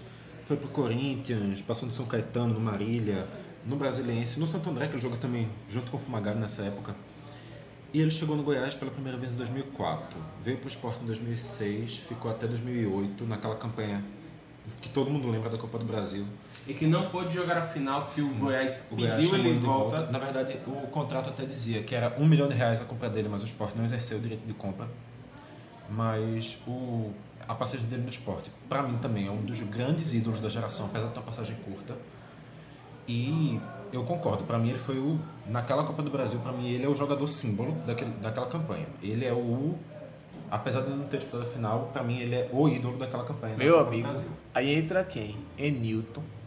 Ah, Você vai. Meu Jesus do céu. Quem tem um pouco mais de idade como a gente lembra a desgraça que era Enilton, velho. Newton fez um gol relevante na carreira, Justamente, que foi contra o Corinthians no Pacaembu. meu, no Morumbi. Enilton. Foi no Morumbi. Foi no Morumbi? Foi no Morumbi. E Newton, acho que não cabe nem a discussão se ele se aposentou bem, porque a carreira dele toda foi uma merda, então. Pesadão! Mas enfim. Pesado. Olha o clube bicho aí, Tá, gente. tá certa a indignação. Tá de graça, eu concordo também. Porque até eu tenho raiva de Enilton, bicho. Puta que eu pariu. Quando o Romerito saiu do esporte, ele voltou pro Goiás, então passou alguns anos lá. Ele teve um sério problema de joelho, não era? Sim, teve, muito do joelho. teve, teve um probleminha com lesão. E tinha muito problema de coluna também. Ele Sim, tinha sim, uma- sim, uma- meio- meio marreco. a, hernia, a hernia de disco maltratou ele bastante no final da carreira. Inclusive na segunda passagem do esporte ele praticamente não jogou. Que aí é que tá. Ele voltou pro esporte no final da temporada de 2010. Ele jogou aquela Série B. Quase não jogou, na verdade. Ele era reserva do Ele time. era reserva, atuou muito pouco. Eu acho. E depois ele ficou também pro Campeonato Pernambucano e foi dispensado ao final do campeonato. Eu, particularmente, acho que foi injusta a saída dele. Porque ele, não, ele foi um cara que não foi dado as devidas oportunidades ali. E não, nem questão de oportunidade. Eu acho que ser, ser dispensado do jeito que ele foi dispensado é uma falta de respeito com o jogador pela história que a ele tem no história, clube. Sim, depois que ele saiu do esporte, ele rodou. Ele, na verdade, ele, parou ali. Quando ele saiu do esporte, ele parou. Depois ele Deveria vol- ter parado, né? Não, ele, ele parou, ele chegou a, a parar mesmo. Aí ele voltou depois jogando em comercial, Juventus, rodou e acabou parando de novo no Vila Nova, que é um clube de respeito. E Go- Goiás, né? Que é o nicho dele, na verdade. Sim. E depois ele rodou também pelo interior goiano, sendo que ali no meio ele também teve outra pausa na carreira. Foram duas pausas na carreira até a aposentadoria definitiva. E vamos lá, depois daquela última passagem no esporte, eu acho que já era pra parar ali. Era, era, era o time dele, era o cavalo alado passando na janela. Porque os times, os times que ele foi, apesar de realmente ele ter conseguido chegar no Vila Nova, ele saiu direto para time muito pequeno, para interior de São Paulo, que é um nível muito abaixo do que ele já tinha conquistado na carreira. Bom, então seguindo na letra R de Galvão Bueno, a gente chega em um patamar de volta agora a falar de estrelas, né? Assim, apesar desses nomes terem o seu peso muito grande, mas a gente vai estar falando agora de estrela mundial. Pois é, a gente, a gente já falou de um melhor do mundo, eu gosto de emendar dois, né? É, o segundo, porque Vai o, terceiro dois vem no, agora. porque o terceiro vem no caminho aí. Porque a gente começa com Rivaldo, Rivaú, o homem de 2002, né? o Muitos rei, dizem. o rei da Catalunha, segundo o desenho do Oliver Tsubasa. É, dispensa, dispensa comentários, dispensa apresentações, até o mais dentro de leite que tá ouvindo o programa sabe quem é Rivaldo. E se não Apesar- sabe, apesar dele não sabe que é futebol. Apesar dele não ser um cara nem um pouco midiático, Exatamente, bem verdade E isso. que, segundo o próprio, detesta dar entrevista, porque toda vez que ele dá uma entrevista aparecem mais de 100 pessoas querendo que ele dê entrevista. É verdade. Mas é, inclusive, Rivaldo, se quiser dar uma entrevista aqui pro Caixa de Brita, a gente Chama tá nós. aceitando. chama nós. E o Rivaldo é um, é um cara que conquistou tudo que podia conquistar na carreira praticamente. Apesar de ter apenas um título de melhor do mundo, mas é, é o cara que foi multicampeão pelo Barcelona. é, só não foi multicampeão onde passou no Santa Cruz, porque foi uma carreira, de certa forma, apesar de um bom destaque que ele ganhou no Santa Cruz, é, foi contratado pelo Mojimirim, que à época, nos anos 90, é preciso sempre situar o torcedor que não viveu os anos 90. É, você tinha o União São João de Araras, você tinha o Mojimirim, tinha o Bragantino, tinha a Inter de Limeira, que eram times do interior paulista, mas que tinham, que hoje você mal vê no cenário nacional, mas que, eram, que tinham aportes financeiros enormes. Ou seja, Maiores do que a maioria dos times de Pernambuco. Sim. né? O maior, o maior exemplo, com certeza, é o São Caetano, Sim. vice-campeão da Libertadores. É, então, é, era um jogador que ele foi o Palmeiras, campeão brasileiro, inclusive. Participou Ou seja, daquele time lendário da- do Palmeiras da Parmalat. Sim. Ou seja, dispensa comentários falando do Rivaldo. Mas o que, como a gente está falando de aposentadoria, Vamos- a, vamos gente, só dar uma passagem a gente aqui. volta exatamente para o Mojimirim no tempo que o Mojimirim é o que a gente conhece hoje. Na verdade, pior se brincar. É, pior. O... Ele começou também, não começou na base. O primeiro time de base dele não foi o Santa Cruz, foi o. Paulistano. De Paulista, obviamente. De lá foi pro Santa, é, Mojimirim, Corinthians, Palmeiras, chegou no futebol espanhol, foi ídolo no Barcelona. Teve uma passagem já um pouco mais apagada no Milan. Tá? Vamos pro. Quanto ao, Riva- o- ao Rivaldo, assim, só por curiosidade, ele não- o primeiro clube de base dele não foi o Santa Cruz, foi o Paulistano, obviamente, daquele paulista. Depois ele foi pro Santa, rodou, conquistou toda a carreira que a gente sabe. E na hora de encerrar a carreira, ele foi ali pro futebol grego, depois foi pro Uzbe- Uzbequistão. Chegou no São Paulo em 2011, ainda teve uma passagem razoável. Depois foi pro futebol da Angola. Foi pro São Caetano, que já estava na Série B, não era mais aquele São Caetano, e chegou no Mogi Mirim. Teve uma passagem em 2014 no Mojimirim, muito abaixo do nível. Ele sofrendo com lesões constantemente. Onde ele era o presidente do clube atual, inclusive. Não, ainda nessa época Não ainda tinha não. adquirido os Nessa direitos. época ainda não. Certo. Ele tava lá no clube, ele é uma passagem horrível, uma passagem deprimente. Aí ele saiu, se aposentou do futebol, é, assumiu a presidência do Mojimirim, com a presidência também que a torcida do Mogi até hoje questiona, diz que é uma presidência horrível, cobra eles até por alguns escândalos dentro do, da presidência. fala de alguns dinheiros que na verdade não eram dele, eram do clube. E também até em campo mesmo, a gente viu o Rivaldinho, né, que só jogou no Mojimirim até hoje.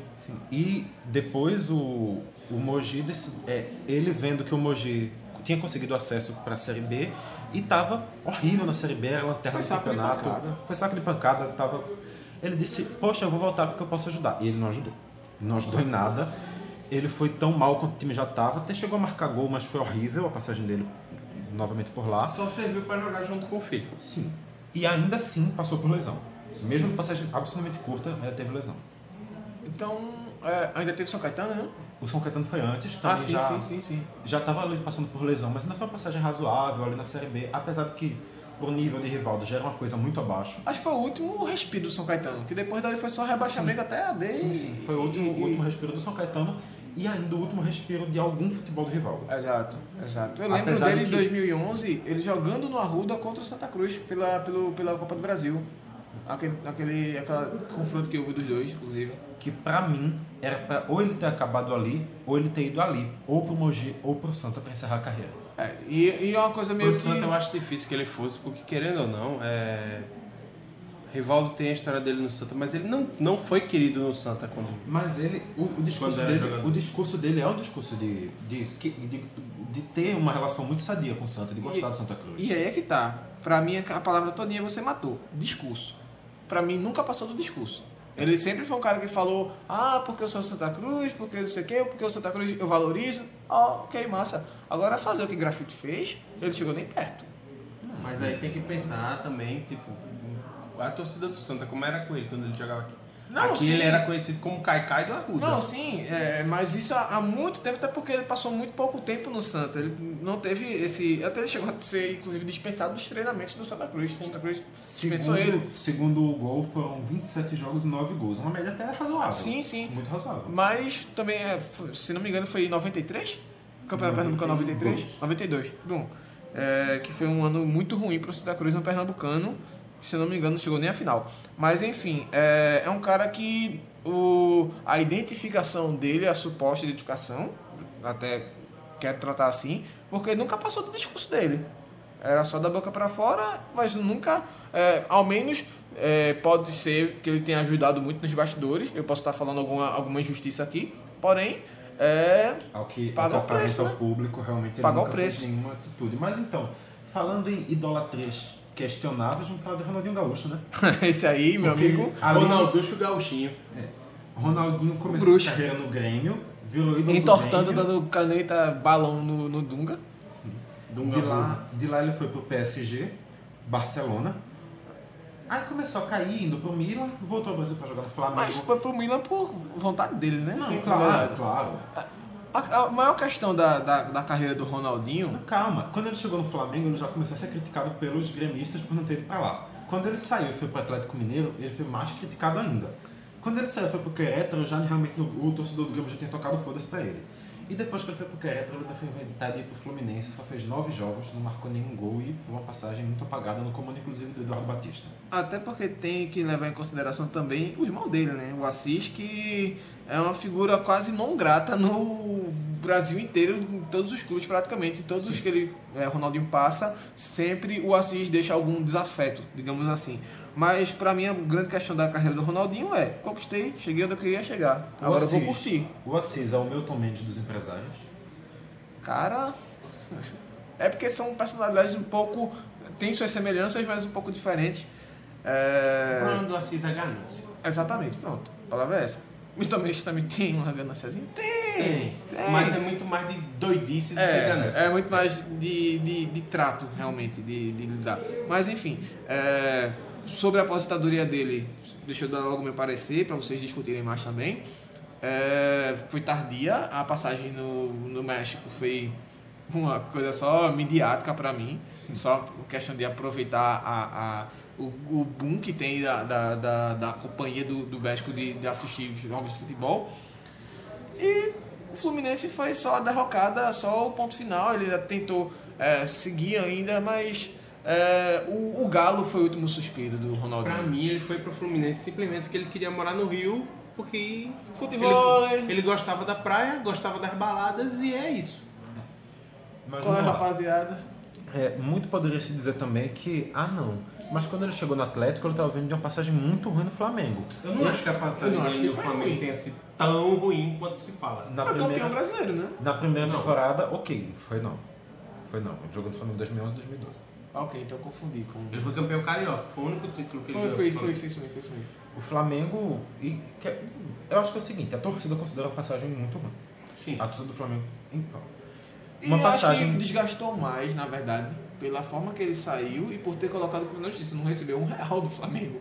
Eu acho que um dos maiores calotes da história brasileira. É, a megalomania Não, da ele não recebeu né? no- Mas- na época de sair, né? Mas porque assim- depois o Flamengo teve que pagar tudo, porque senão... Mas assim, o- quando ele saiu do Flamengo para o Atlético, ele estava saindo de uma passagem ruim e conseguiu recuperar seu futebol. Será né? que a ida dele para o Fluminense também não poderia se dizer assim, mas não, ele tentou novamente recuperar o futebol dele? eu acho que não. Eu acho que Eu não. particularmente não acredito, mas vocês acham que esse discurso é Não, possível? eu acho que não. Não, Pronto, então tá aí, realmente ele devia ter parado quando saiu do Atlético. sim, Que diga-se de passagem, o final dele no Atlético ele também já não foi uma passagem boa.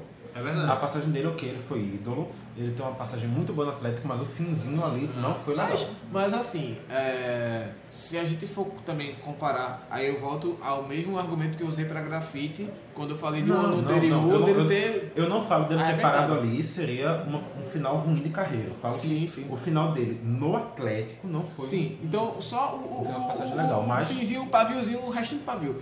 Mas a forma que ele ele- levou a, a Libertadores foi Não, espetacular.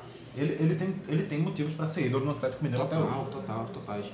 E aí a gente começa a um debate um pouco mais real e um pouco mais temporal em relação ao futebol que a gente está vivendo hoje, que vai do dente de leite até os aposentados. Esperamos chegar lá um dia, daqui aos 98 anos. Então, para você falta só uns três dias, mas ok. Seu cu. Não agressive não, não agressive não. Mas segue o, Nossa. segue o baile. segue o baile, porque a pergunta agora não é para o na hora certa, a pergunta é: a hora chegou, companheiro? E a gente já vai começar com talvez o nome mais polêmico do Acho que- mundo, né? Acho que é a maior pergunta hoje em Pernambuco. A hora chegou? É pra quem? Ele mesmo. Você já tá pensando aí em casa. Bete Rosa. O grande mago. O vulgo O magrão, grande magro. vulgo magro, que Magrão Tá tá no esporte, hoje. todo mundo sabe desde quando. Tá uma eternidade aí no esporte. um dos... Quando chegou- Acho que eu vou... Eu vou pra- é, o maior nome da história do esporte. Mas É o não maior nome da história do esporte. Sem O maior dúvida. ídolo. Sem dúvida. Ele é o maior ídolo da Por história tudo do que conquistou, por tudo que levantou a bandeira do clube. Claro, ele é, ele, ele é ídolo e tem todos os motivos para ser ídolo de maior status no clube. Mas o que acontece? O Magrão, quando chegou ali em 2014, já não estava mais tão bem quanto ele estava.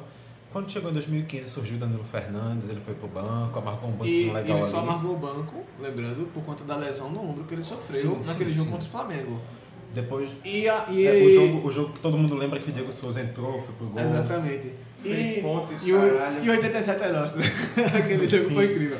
Mas também tem uma questão importante aí, a gente vale lembrar, que talvez é, o Magrão não falou, se se falou, quero fazer até uma ressalva aí, pedir desculpas ao jornalista que fez essa, essa entrevista, mas se não me engano, o Magrão ainda não falou sobre isso, sobre essa, essa, essa mágoa. Não, ele falou sim.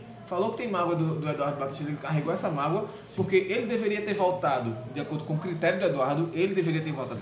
Naquele time do Eduardo, Ele. Ele já quem, quem era titular e se machucava, voltava como titular. E eu lembro, eu estava cobrindo o esporte, inclusive, nesse ano, e havia, foi uma atenção enorme de quem vai ser, quem vai ser o titular, quem vai ser o titular, e o Magrão mostrou um abatimento incrível durante os treinamentos. Então, é, Mas, Mas passado na, tempo- minha, na minha humilde opinião, o Eduardo Batista foi certo. Porque o Danilo Fernandes, a partir do momento que entrou, fechou o gol e foi o melhor goleiro do brasileiro. O Danilo Fernandes mereceu a titularidade, mas assim, depois que ele saiu, o Magrão também voltou a, a A defender nível. muito bem.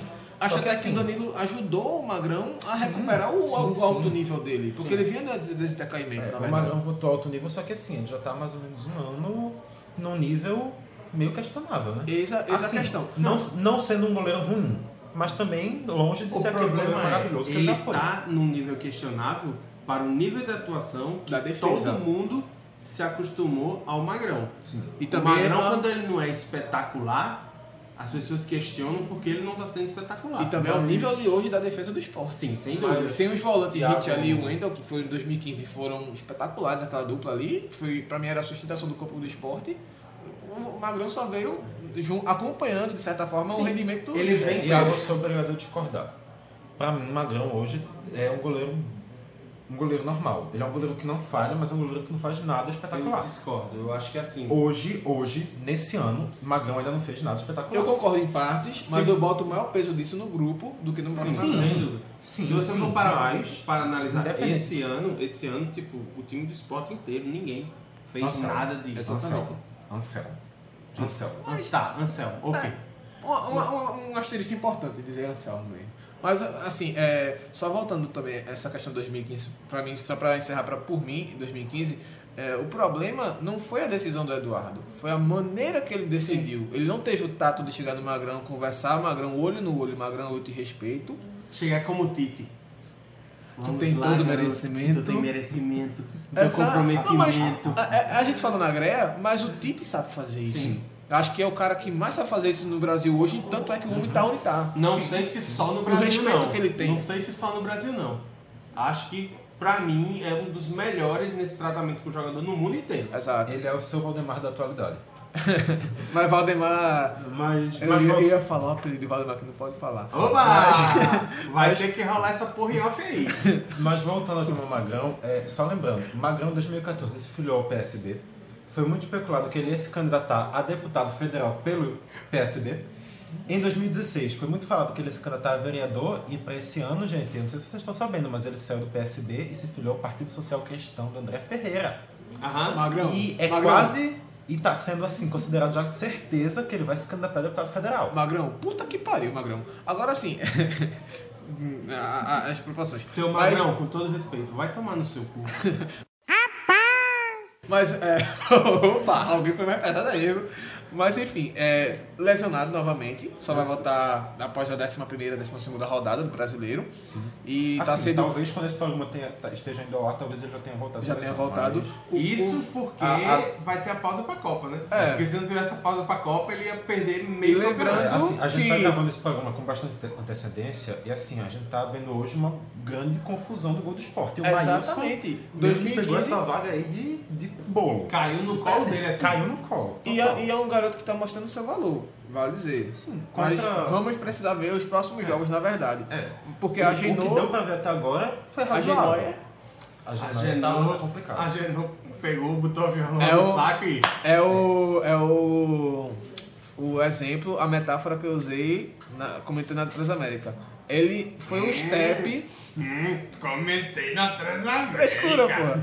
Foi, o- foi, o- foi o step que você furou o pneu, opa, o goleiro reserva tem que ser o step que tá lá ali, meu velho. Tá pronto sempre. E o Agenor, quando furou o step de Magrão, O Agenor- o furou Agenor- o pneu de Magrão, o Agenor foi um step furado, já cheio de cambagem, já cheio de Ele não, recalchutado. ele não foi o Danilo Fernandes. Aí, vamos lá. O Agenor Bem- foi um. bem perto, bem o Agenor, sempre que foi requisitado, foi um step furado e foi um step furado de 2 milhões de reais. E tipo um step pouquinho mais já, né? É fora do né? feinho, né? Eu queria saber como é que a galera do Joinville chamava aquela desgraça Não, de mas, Agenor. não, mas aí é que tá. Aí é que tá. Eu, eu, eu, eu tenho que se fazer essa ressalva a, que- a culpa não é de Joinville, até porque é, é, é normal acontecer quando o time tem uma, um- um- uma técnica é, um pouco mais abaixo, principalmente na Série A, o goleiro é sempre mais exigido. E aí uma hora ele vai fazer uma defesa boa. Aí vai Mas aí é que crescendo. tá, tipo, mas quantos ele- gols ele sofria? Eu acho que Joinville cabe, foi o- eu acho que cabeça cabe pra esse baixo, debate aí com Douglas Freidich. Mas esse, fica para outro descobrimento. É, e a gente vai seguindo com Permanecendo no esporte. É, né? exatamente. Só passa só ali a faixa é, ali, ó. Permanecendo na idolatria, permanecendo no esporte, permanecendo na Copa do Brasil e 2008. na grande área. E permanecendo na grande área. E com a faixa de capitão. É, e no caso não é realmente o Daniel Paulista, porque foi demitido, a gente tá falando do Durval. Seu Severino. Durval, o velho Durva, que Seu Bill. chegou a hora. Pra mim, sim. E pra mim chegou a hora já desde a temporada passada. Ele não, Não, acho que antes. Não, ele, pra mim, a hora certa do Durval era o fim do ano passado. Eu ele já tava, acreditei. ele já tava ali pegando banco, mas ele ainda tava com todo mundo com a memória muito fresca da primeira passagem dele, do que ele fez em 2014 e 2015. Essa é a segunda passagem, porra. da primeira passagem dele Ah, e tá. do que ele fez em 2014 e 2015. 2016 já foi razoável, mediano, mas 2017 realmente ele teve uma queda. Eu acho que fechar ali era um ótimo final para a carreira dele. E assim, agora no esporte ele veio para ser reserva. Eu acreditei. Ele, pô, ele permaneceu em 2018 para ser reserva. Que eu acho particularmente que é um pouco de desperdício da imagem do ídolo. Acredito que passou também pela saída de Luxemburgo do, do esporte, porque Luxemburgo, apesar de gostar do Duval e ter um, um- um bom respeito pelo Duval, é, o relacionamento dos dois é, é- é bom, de certa forma. É, também não moro na casa dos dois para saber, mas é um relacionamento eles moram em casas separadas. Pois é, né? É, e, e meu patamar financeiro está muito longe do- dos dois. Mas enfim. É, Duval, pronto. É, eu acreditava que se Luxemburgo tivesse ido no esporte, ele teria sido se aposentado de certa forma, porque Luxemburgo não vinha aproveitando ele da mesma forma que. E Luxemburgo deixou muito clara a preferência dele pela dupla de zaga com o colombiano, com o Henrique, e com o Ronaldo Alves. Ou seja, é, não era o ideal, talvez não fosse o melhor do esporte. Não era, mas era o que o Luxemburgo estava usando mais. Se o Luxemburgo seguisse para esse ano, dificilmente Duval continuaria. Mas, Hum, desculpa, para mim era a melhor dupla de zaga do esporte naquela situação. não, sim. sim, sim, concordo. Mas, E, de- seguiu, né? E acrescento até mais, eu acho que o Henrique está sendo subaproveitado esse ano. Então a gente vai, já dizendo, já só pra... Sinceramente, eu discordo porque na vaga do Henrique tem o Léo Ortiz, que pra mim é um zagueiro que surpreende pela idade e pela segurança. Não, ok. O Léo Ortiz sim, mas eu, a- eu te- teria começado o ano com a dupla Léo Ortiz e Henrique. Mas aí é que tá, eu não sei se o Henrique joga pela esquerda. Bom, então fica para um outro DescubraCast, um DescubraCast mais aprofundado sobre os problemas defensivos do esporte, até porque a gente tem, vamos lá só para o saldo, aposentadoria, aposenta, aposentaríamos Magrão e Duval? Sim. Magrão, pra mim, depois daquela temporada do Danilo Fernandes. e o- Hoje, hoje, hoje, hoje. Não, ah, pra mim já deveria. A hora Não, chegou. não, não, não. É, é pra falar a quando eu teria Ok. aposentado. O Magrão, pra mim, depois daquela temporada que ele pegou o banco do 2015, Danilo Fernandes, concordo. no máximo no final de 2016. E o Durval, pra mim, a data era o final do ano passado. Concordo. Eu acho, Sou obrigado a concordar com o palestrinha. eu acho que assim, o, o Durval poderia ter se aposentado já no final do ano passado, ou até antes. Acho que na a temporada de 2016 dele já dava pra ele ter se aposentado. E em 2016 ele renovou por dois anos, né? Pois é. Ali, naquela renovação, eu acho que ele deveria ter se aposentado. Já o Magrão, Foi, foi um ano. Foi um ano só, Foi um né? ano, foi um ano. Tanto que no final do ano passado ele renovou novo. De novo, né? já o Magrão, eu acho que assim, com a lesão tá ok, mesmo assim ele ainda voltou pra titularidade, conseguiu manter o time na Série A. Acho que depois do jeito como o esporte ficou ano passado na Série A, com o gol do André, com sofrimento, com torcida com na cabeça, com a torcida empurrando, fazendo nove pontos em nove, fazendo nove pontos possíveis, que era a única chance do esporte escapar. Eu acho que ali ele poderia pronto, ali, aqui eu cumpri a minha missão, vou parar agora e vou parar, tipo, bem, com a minha carreira em alta. E lembrando que esse é o ponto do, do debate do programa. Aposentar-se bem o, a- o nível de aposentadoria, porque já pensou, final de ano, esporte rebaixado, se acontecer, é, se acontecer de esporte rebaixado, Durval e Magrão se aposentando com, com, com, com, com rebaixamento, vai ficar um asterisco. É, eu lembro um pouco do caso do Arley no Goiás. Sim, sim, Ele sim. saiu é, já pegando uns dois anos de reserva e com o time rebaixado. Eis, eis a questão. E aí a gente vai também agora um pouco mais. Mas isso, pra mim, caso aconteça, não diminui um centímetro jamais, do que jamais. o. Com certeza, concordo também. O Magrão E aí- é uma estátua intocável. Tem que ser colocado uma estátua de Magrão em cima da bandeira do esporte, ali na, na praça da bandeira. Não é tipo do lado do, do. Ademir Menezes, não. É tipo. É em cima da bandeira. É, pra ver como é que vai equilibrar aquela porra lá, mas tudo bem. Agora a gente vai pegar a BH Menon. Ou então o Real da Torre mesmo ali, ó. Real da Estado de Torre, mais remédio. perto, mais Vai Real da pegar, Torrezinha. primeiro de tudo, vai pegar um trânsito do caralho. Vai, tá foda, viu? Tá foda. É, é Recife, não tem como você não Tá pegar um trânsito absurdo. É Recife. Tá foda. E a gente vai parar no Mas você- Arruda. é, você desembarca ali no Arruda e, E para na meio que lateral o direita. caminho que o Vitor fez, né? É. Sabe, do esporte vai pro Arruda. Verdade. E o Vitor hoje tá que- Santinha vovô Vitor que é ídolo do Goiás. Já no esporte era vovô. É, Vitor que é ídolo do Goiás. Sim, ótima que tem- campanha no Goiás com o Ricardo Goulart, a porra toda. Vitor que tem duas passagens no esporte. A primeira, inclusive, muito boa. Sim. A segunda já é um pouco mais apagada, mas a primeira Ele passagem sai do esporte para ir pro Palmeiras a primeira Não, não, passagem. ele, já, ele foi, era emprestado pelo Palmeiras ao esporte e o Retorno. Palmeiras eh, chamou ele de volta para reemprestar para o Cruzeiro. Barriga do Lugar Feliz de 2015. E aí o Vitor, hoje no Santa Cruz, ele, vale ressaltar, é um cara que conseguiu acesso da Série B e jogando bem, sendo peça fundamental, chave do time de Martelotti. É, campeão da Copa do Nordeste, no, no- acho que no time de ouro do Santa Cruz do- da última década. Foi, foi, foi o campeão da Copa do Nordeste, foi o time de ouro do Santa Cruz da década. E, e- Não, assim, foi o time mais vencedor, mas pra mim não é o melhor time. qual seria? Eu gosto muito do time que tinha o meio campo com Raul, Renatinho e Natan. Eu não lembro se é 2011 ou 2012. 2012. Pronto. Eu acho que aquele do- dos times que eu vi do Santa, pra mim é o melhor. Mas É, é porque a gente olha pra frente, tem Keno Grafite, tem o Alisson, aí tem é. Lelê. Aí, assim, não, você acha- não que o Alisson Lelê e o Alisson, sério? Não, não que o Alisson e o Lelê sejam um supra-sumo, mas assim. Longe disso, é tipo só, bagacinho. Só chega Keno Grafite, João Paulo. Mas enfim, É. segue o baile. Dani Moraes, segue o baile. Vitor participou Moraes, desse. Sério? Sim. Dani Moraes? Sim, Sério? sim. Tanto que o esporte foi atrás do reserva dele, Neres. Era o tesão do esporte, era Neres. Mas vamos embora. Contratação mais errada dos últimos tempos. Era o tesão da sua Não, diretoria, mentira, joga. foi Nonoca. Não, não. Espera pra ver o menino, pô. Dá uma chance pro garoto. Véi, ele não tem não Ei, não. futebol, Ei. não tem como isso dar Ei, certo. Gay, Galdesani e o zagueiro que veio no ano passado nacional, pai.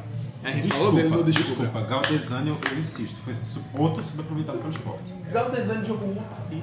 Veremos. Mas vamos voltar. Mas ele foi subaproveitado. Vamos voltar à aposentadoria. Sim, o cara tipo, destruiu Voltando. o Curitiba depois. Voltando pra aposentadoria, até porque essa galera tá, tá meio que fudendo ainda com o Temer, vai jogar pra caralho ainda. E porque eu tô querendo me aposentar. aposentar Então. também desse programa porque eu já tô cansado. Exato. Então, o Vitor teve aquela lesão na perna, todo mundo lembra. Ele Outra já tá- lesão recente é, agora. Lembrando, ele começou em 2014, chegou no Santa Cruz em 2014, Errou! já vindo numa passagem ali mediana para ruim no esporte, no, Sim, terminou mal, que ali talvez já... Não.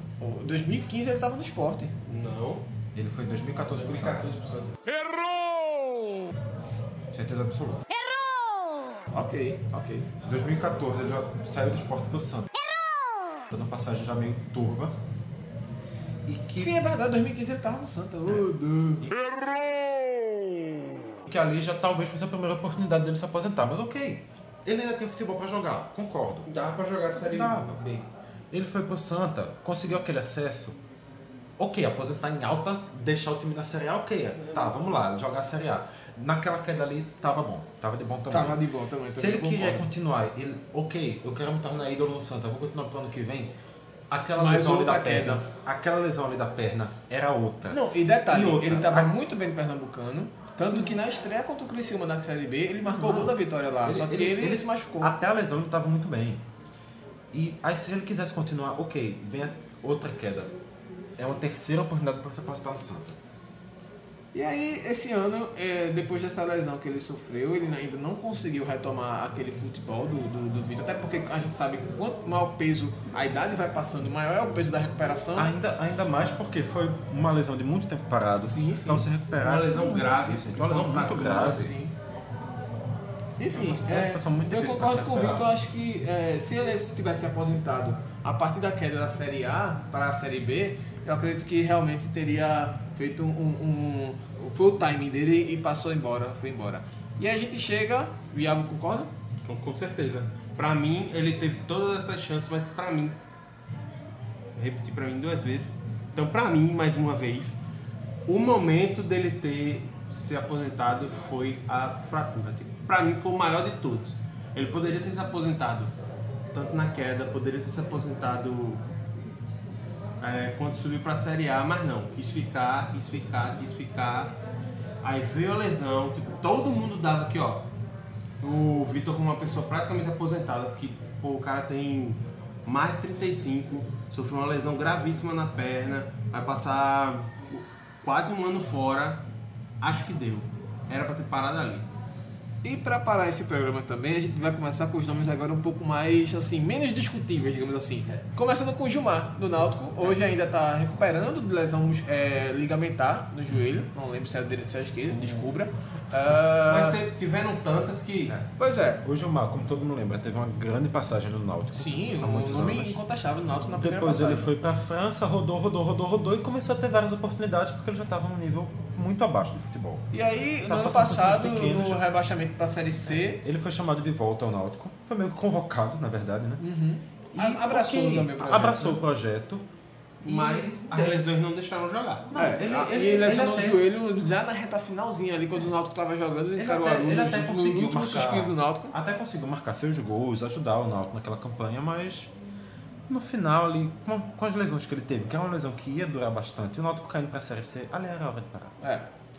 E agora ele tá aí no Náutico, ninguém sabe se ele tá, se ele não tá. No set do Náutico ele não tá, mas oficialmente Rafael, ele tá. Rafael Oliveira, que se lesionou muito parecido, a mesma lesão praticamente, e quase mesmo- ao mesmo tempo, Uhum. é, já tá voltando, já tá treinando normalmente, Tá treinando junto com o elenco. com, com o elenco, Uhum. e assim, não, lógico, tá, por exemplo, o Everton Felipe passou o tempo de Não, sim, transição, claro, claro, transição, mas já tá mas- começando a trabalhar com bola normalmente, Tá- até tá porque já passou os tratado seis meses.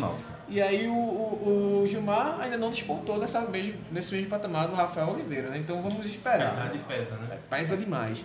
Pra É, seguir, Mesmo o Rafael Oliveira não sendo nenhum menino. Pois é, também, já, né? Já tem Já é sua, um sua cara experiência. experiente, mas o Gilmar, tipo, por ter uma diferença ainda maior de idade, sofre mais para se recuperar. É, o Gilmar, se não me engano, passou no Náutico entre 2007 e 2008. Vamos falar então do Bala, que passou no Náutico em 2009 e 2010. Bala, bicho. Eu meio que fiquei surpreso quando eu vi a, a- o, o jogo entre Barcelona eh, Legends, Legends e Pernambuco Legends. Pernambuco Legends. Seleção Pernambucana Legends. Olha aí, ainda. E tipo, o Bala deu uma entrevista dizendo que queria encerrar com um grande, grande clube, que queria encerrar com acesso do Central pra Série C. Pra mim, forçado, velho. Forçou, Muito Bala. forçado. Forçou, Bala. Vai Já dormir, passou, Bala. Vai, vai viver do- Acabou, do, acabou, teu acabou, rendimento acabou, de, de acabou, investimento de imóveis, que graças a Deus o Bala é um cara que soube investir no futebol, soube ter o seu retorno, ainda bem, é um cara que O tá Bala muito teve, bem batendo teve financeira. suas passagens certas. Quando ele saiu do esporte ali, ok, ele já estava começando a decair, mas ele ainda tinha. Ele ainda, Fôlego, tem fôlego. Ele ainda tinha idade pra seguir. Ah, mas Então o cara, o cara correu contra, contra um pônei, velho. Vai dormir, Bala. Então ele, ele, ele passou depois no Santa, passou no Fortaleza, passou no CRB. Foi campeão no Santa, na verdade. E depois que ele saiu do CRB, Que pra mim era o, o lugar para ele ter parado. sim. Ali. ele devia ter parado ali. 2013. Uhum. Errou! Depois que ele saiu do Santa, ele ainda jogou no CRB. E depois que ele saiu do CRB, ele foi pro Centro Lumeirense. Aí ele rodou pro faz, Festa Clube, foi pro. América. Assim, tudo bem. Se ele queria fazer uma história ainda mais em Pernambuco, ele podia ter ido pro América depois que ele saiu do Santa. Sim. Ele podia ter ido se aposentar no América. É uma coisa que fazia sentido. Enfim, Mas foi rodar, rodar, rodar. Já, Não sei. já morreu. Para um cara que se autoproclama o rei de Pernambuco, acho que a aposentadoria digna para a história que ele construiu e para o que ele acredita que é ele mesmo, era aposentadoria com título num dos três grandes da capital. É, exatamente. Eu digo E ele só não foi campeão pelo Náutico, né? Sim. É, Ele Eu até hoje que- diz isso. É, eu digo que ele poderia ter ido sim pro América exatamente por causa disso, dele ser o rei de Pernambuco. Que ele ia poder dizer, não, eu também atuei no América, eu também fui um cara que estive lá no clube, ajudando o clube a crescer e tal, e tal e tal. Porque eu acho que isso também, ok, eu Seria acho que, eu acho que ainda na cabia. né? Eu acho que ainda cabia. Concordo. Mas, ok, pra mim realmente o Santa é muito de parar, mas eu acho que isso ainda poderia ser, esse adendo era possível. E vamos pra outro cara que Tá ainda não demorando. parou. É. Rosenbrick, nenhum amigo tentou jogar esse O ano. Mago, O Mago. o cracudo. Movida a álcool. Ai, você deve estar sendo, viu? Rosenbrick, Opala 4.1, Fica movida do, a álcool. fica do combustão 4 cavalos. É, Rosenbrick, bicho. É, o que falar de Rosenbrick? É um cara que foi muito habilidoso. Assim, 2005 você- foi o grande ano dele. É, você, meu amigo, você acha que o Rosenbrick se aposentou? Então, Acho ele errado, jogou otário. o Campeonato Paranaense da segunda divisão de 2018 por uma equipe chamada Irati. Tentou Isso jogar mesmo, no ano passado. 2018. Tentou jogar no ano passado pelo, pela Cabense, mas viu que não ia pra frente do projeto, abandonou o projeto no caminho. Ah, tá. Eu pensei que o pessoal da cabeça tinha vídeos que não ia dar. Eu acho até que foi isso. que não ia dar pra, não ia dar pra levar e desistir do. Ah, já deve isso. já deve ser a segunda ou terceira passagem do Rosenbrick por lá, né? Mas, enfim. O Ah. Rosenbrick, eu acho que assim, o momento do Rosenbrick parar, Tá quando assim, falando, falando em questão de idade, ele já, digamos, aos 32, o Rosenbrick já estava num nível de futebol muito baixo nessa idade. Ele, ele foi um cara que parou de jogar bem muito cedo. Então, ok, era de se esperar realmente que ele terminasse num clube Muito por Pequeno. conta justamente do próprio extracampo dele. né? Claro. É, Foi o era- cara que era decidiu realmente- curtir a vida, só que sem ser melhor do mundo. É, Era esse realmente foi de- Ronaldinho antes de Ronaldinho ser Ronaldinho. Era de se esperar que realmente ele terminasse num clube pequeno, só não se esperava que se prolongasse tanto. É, Eu lembro, por exemplo, naquela Série B de 2011, quando o Salgueiro foi, o Salgueiro estava perdido, a diretoria estava perdida, começou a contratar um bocado de gente. Teve umas 50 contratações do Salgueiro naquele ano, sem, sem exagero. E o Rosenberg foi uma delas. O Rosenberg foi pro Salgueiro menos de duas semanas depois, sem estrear. É complicado, né? Pra mim, isso é o sinal de como a carreira dele se estendeu. Pois É a é. barca, né, boy? É. A barca é E foda. ainda tá. E isso a gente tá falando de uma coisa de sete anos atrás. Pronto, o Rosenbrick é o Peter Pan do futebol. Não quer aceitar a, a- a aposentadoria que já veio faz muito tempo. É, então, outro nome que é muito Peter Pan do futebol é o nome que a gente vai falar agora. Meu amigo, eu, eu já bati pelada Esse- com ele, viu? Esse aí, inclusive, já tinha Respeito. chegado a se aposentar e disse: Não, eu ainda aguento e voltou esse ano. Eu Que respeito. é o Lúcio, Respeito. zagueiro pentacampeão do mundo pela seleção brasileira. Hum?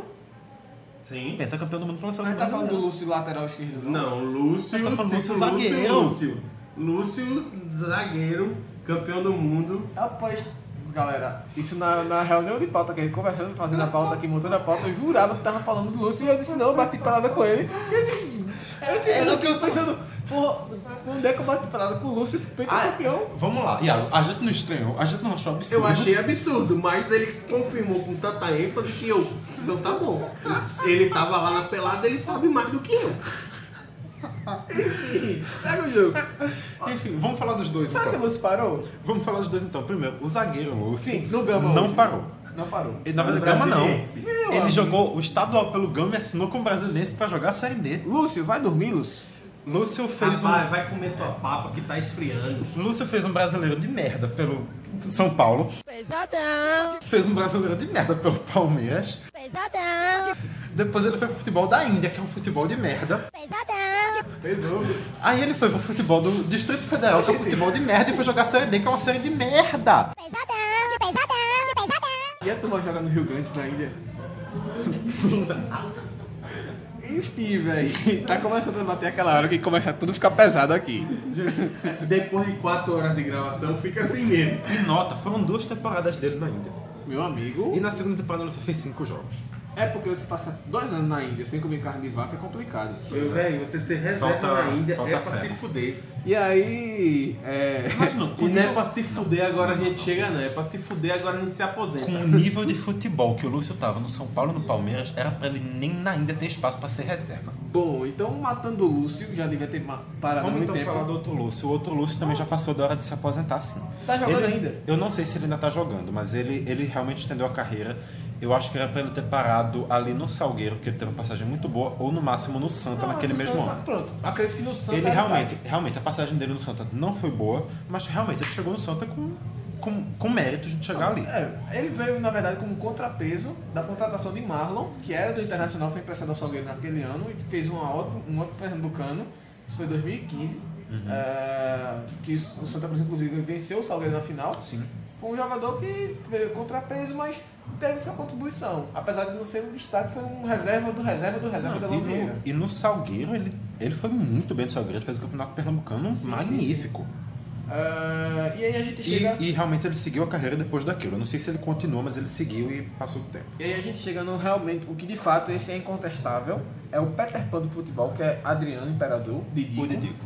Que ainda está dizendo que quer voltar ao futebol, que quer jogar novamente, mas, bicho, tantas idas e vindas, tantas tentativas do Adriano retomar o futebol e, e frustradas, apesar da gente ter o maior carinho, Sim. a, maior, a maioria da, da, da, da crônica esportiva do, do, do, do país e do, do Depois mundo. do, depois do Ronaldo, da geração pós-Ronaldo, foi o maior centroavante do Brasil. Sim, sim, com certeza é um cara Só que a hora dele se aposentar ficou lá em 2010 no Flamengo. É. Depois disso ele teve passagem no Roma, no Corinthians, passou dois anos jogos, fez sete jogos. Agora fez o gol, um um dos gols mais importantes do Corinthians foi aquele gol contra o Atlético Mineiro. E o Corinthians ganhou de 1 a 0 Adriano entrou, fez o gol e o Corinthians assumiu a ponta do, do campeonato naquele ano ali e dali foi pro título. foi o, pronto, foi o último brilho de Adriano. Foi o último brilho de Adriano foi aquele gol do Corinthians. Só que ali, pra mim, já era depois. já, não, já, ele já era tava uma estrela morrendo ali, já tava já pulsando pra virar uma supernova. Depois ele O passou. último, o último. A última luz, né? É, foi a supernova, a explosão supernova dele. Acabou ali, morreu. 2013 ele Hoje é só passou. uma estrela de neutrão. Assim, na verdade, assim, entre, Na verdade, é uma 2011, estrela de Alcon. entre 2011 e 2012, ele fez. Puta que pariu! Entre 2011 e 2012, ele fez 15 jogos. 2013 ele não jogou, 2014 ele voltou com aquele projeto do Atlético Paranaense, que foi bizarro, bizarro. Ele fez quatro jogos e saiu logo. 2015 ele Muito nem jogou. peso, e o pior de tudo, 2016 ele foi pro Miami United, fez um jogo e disse que queria voltar. Tô com saudade da Vila Cruzeiro. Embora. Tudo bem que nesse único jogo que ele fez ele até marcou um gol. Mas, pô, como é que um cara Ah, da, até da- se for jogar na, na, na, na MLS lá do. Não é MLS, não, é da 15 divisão americana mesmo. Eu faço três, Americana pô. não, é estadunidense. Faço três, eu tô mais pesado que o Adriano. E é, é absurdo Tá pensar. não, viu, boy? não tá não. Tá não, viu, tá boy? não. Acho que se brincar, eu sou mais leve que o Adriano. Então eu vou levar isso como incentivo pra minha vida. É, é impensável pensar que um cara com a carreira do Adriano termine no- jogando tão É, esporadicamente em verdade. times tão. Em times é não, mas no Miami United. O, o de Ronaldinho Gaúcho, a gente entende, porque ele chegou onde ele chegou e fez, não, agora eu vou curtir. Só que o Adriano, a frustração que há é mais pelas, pelos, pelas escolhas dele, na verdade. Pelo... Ele, ele começou a curtir quando ele tava no auge. Exato. Quando ele tava chegando no auge, ele começou a curtir. E tá certo que a, a relação dele com a família, após perder o pai também sofreu muito essa, essa dor. Ele já explicou isso em vários programas, inclusive recomendo muito a entrevista dele a Pedro Bial. Ele fala, Pedro Bial ouve ele de uma forma que ninguém ouviu, ou seja, então é, é um cara que dispensa comentários. Infelizmente a gente lamenta muito a situação do Adriano. Mas a gente não vai encerrar o programa com o Adriano, porque a gente vai precisar falar de um cara que é espetacular, velho. Que é Bebeto, hoje no Afogado da Engazeira. Bebeto tem Bebeto. 41 anos, quase Bebeto, realmente, quem, quem não lembra. Quase levou o Afogados a disputar o título pernambucano, Digo, que é impensável. o vou seu primeiro ano tá? foi mata-mata. Certeza. Quase chegou na Série D. É, Bebeto, então, desculpa. Abraço. É, pode assim, continuar até os 50, o Bebeto. Bebeto com 41 anos pode estar na hora de se aposentar. Mas o. O da presidência, que eu esqueci o nome de novo. Nona. O nonato da presidência Quase jamais, chegou jamais está na idade de se aposentar. Mas eu acho que agora só lembrei de uma coisa que eu não sei como é que a gente esqueceu desse nome. O Túlio Maravilha, gente. Puta que pariu. Então é isso, pessoal. Descubra a cast de hoje. Fica por aqui. Antes que Túlio Maravilha junte mais 100 gols dele de pelada, 100 gols de Playstation, 200 de gol de barrinha de futebol de botão. Ou então, que tem que, mil. ou então que ele vire aquele encantador de serpente que ficou com o bico gigante porque tomou uma picada de abelha. Ou então que ele vá fazer reality show na Record e faça uma paródia Não, de Despacito cantando Mil Golzito. o que, que porra tem a ver o encantador de abelha com o Túlio? Tá, tu nunca viu o vídeo, não? Procura lá no Google. Vai! E o Caixa de Brita ele volta amanhã trazendo o segundo Pisando em Britas. Meu amigo, se é pra pisar em brita descalço, dói, viu? Por isso, É porque são temas espinhosos. calça e sandália pra não pisar em brita, pra não levar a furadinha no pé. Mas não é sandália da humildade, não. É sandália de borracha mesmo. E a gente, nós do DescubraCast, nós voltamos exatamente no seu feed daqui a 15 dias, então marca aí. É. O que a gente vai debater, a gente não decidiu ainda. Mas você vai saber. Mas a gente vai voltar. Então, é isso, galera. Um abraço a todo mundo. Pessoal, só mandando assim o, o spoiler pra vocês. Esse também é um programa piloto. Falou? Pá, pá, pá. Piloto. Piloto, caixa de brita. Tchau, galera. Essa foi foda.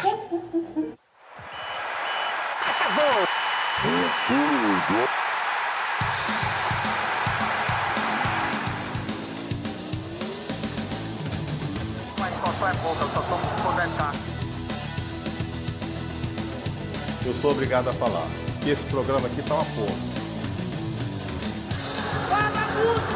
Fala muito! Fala muito!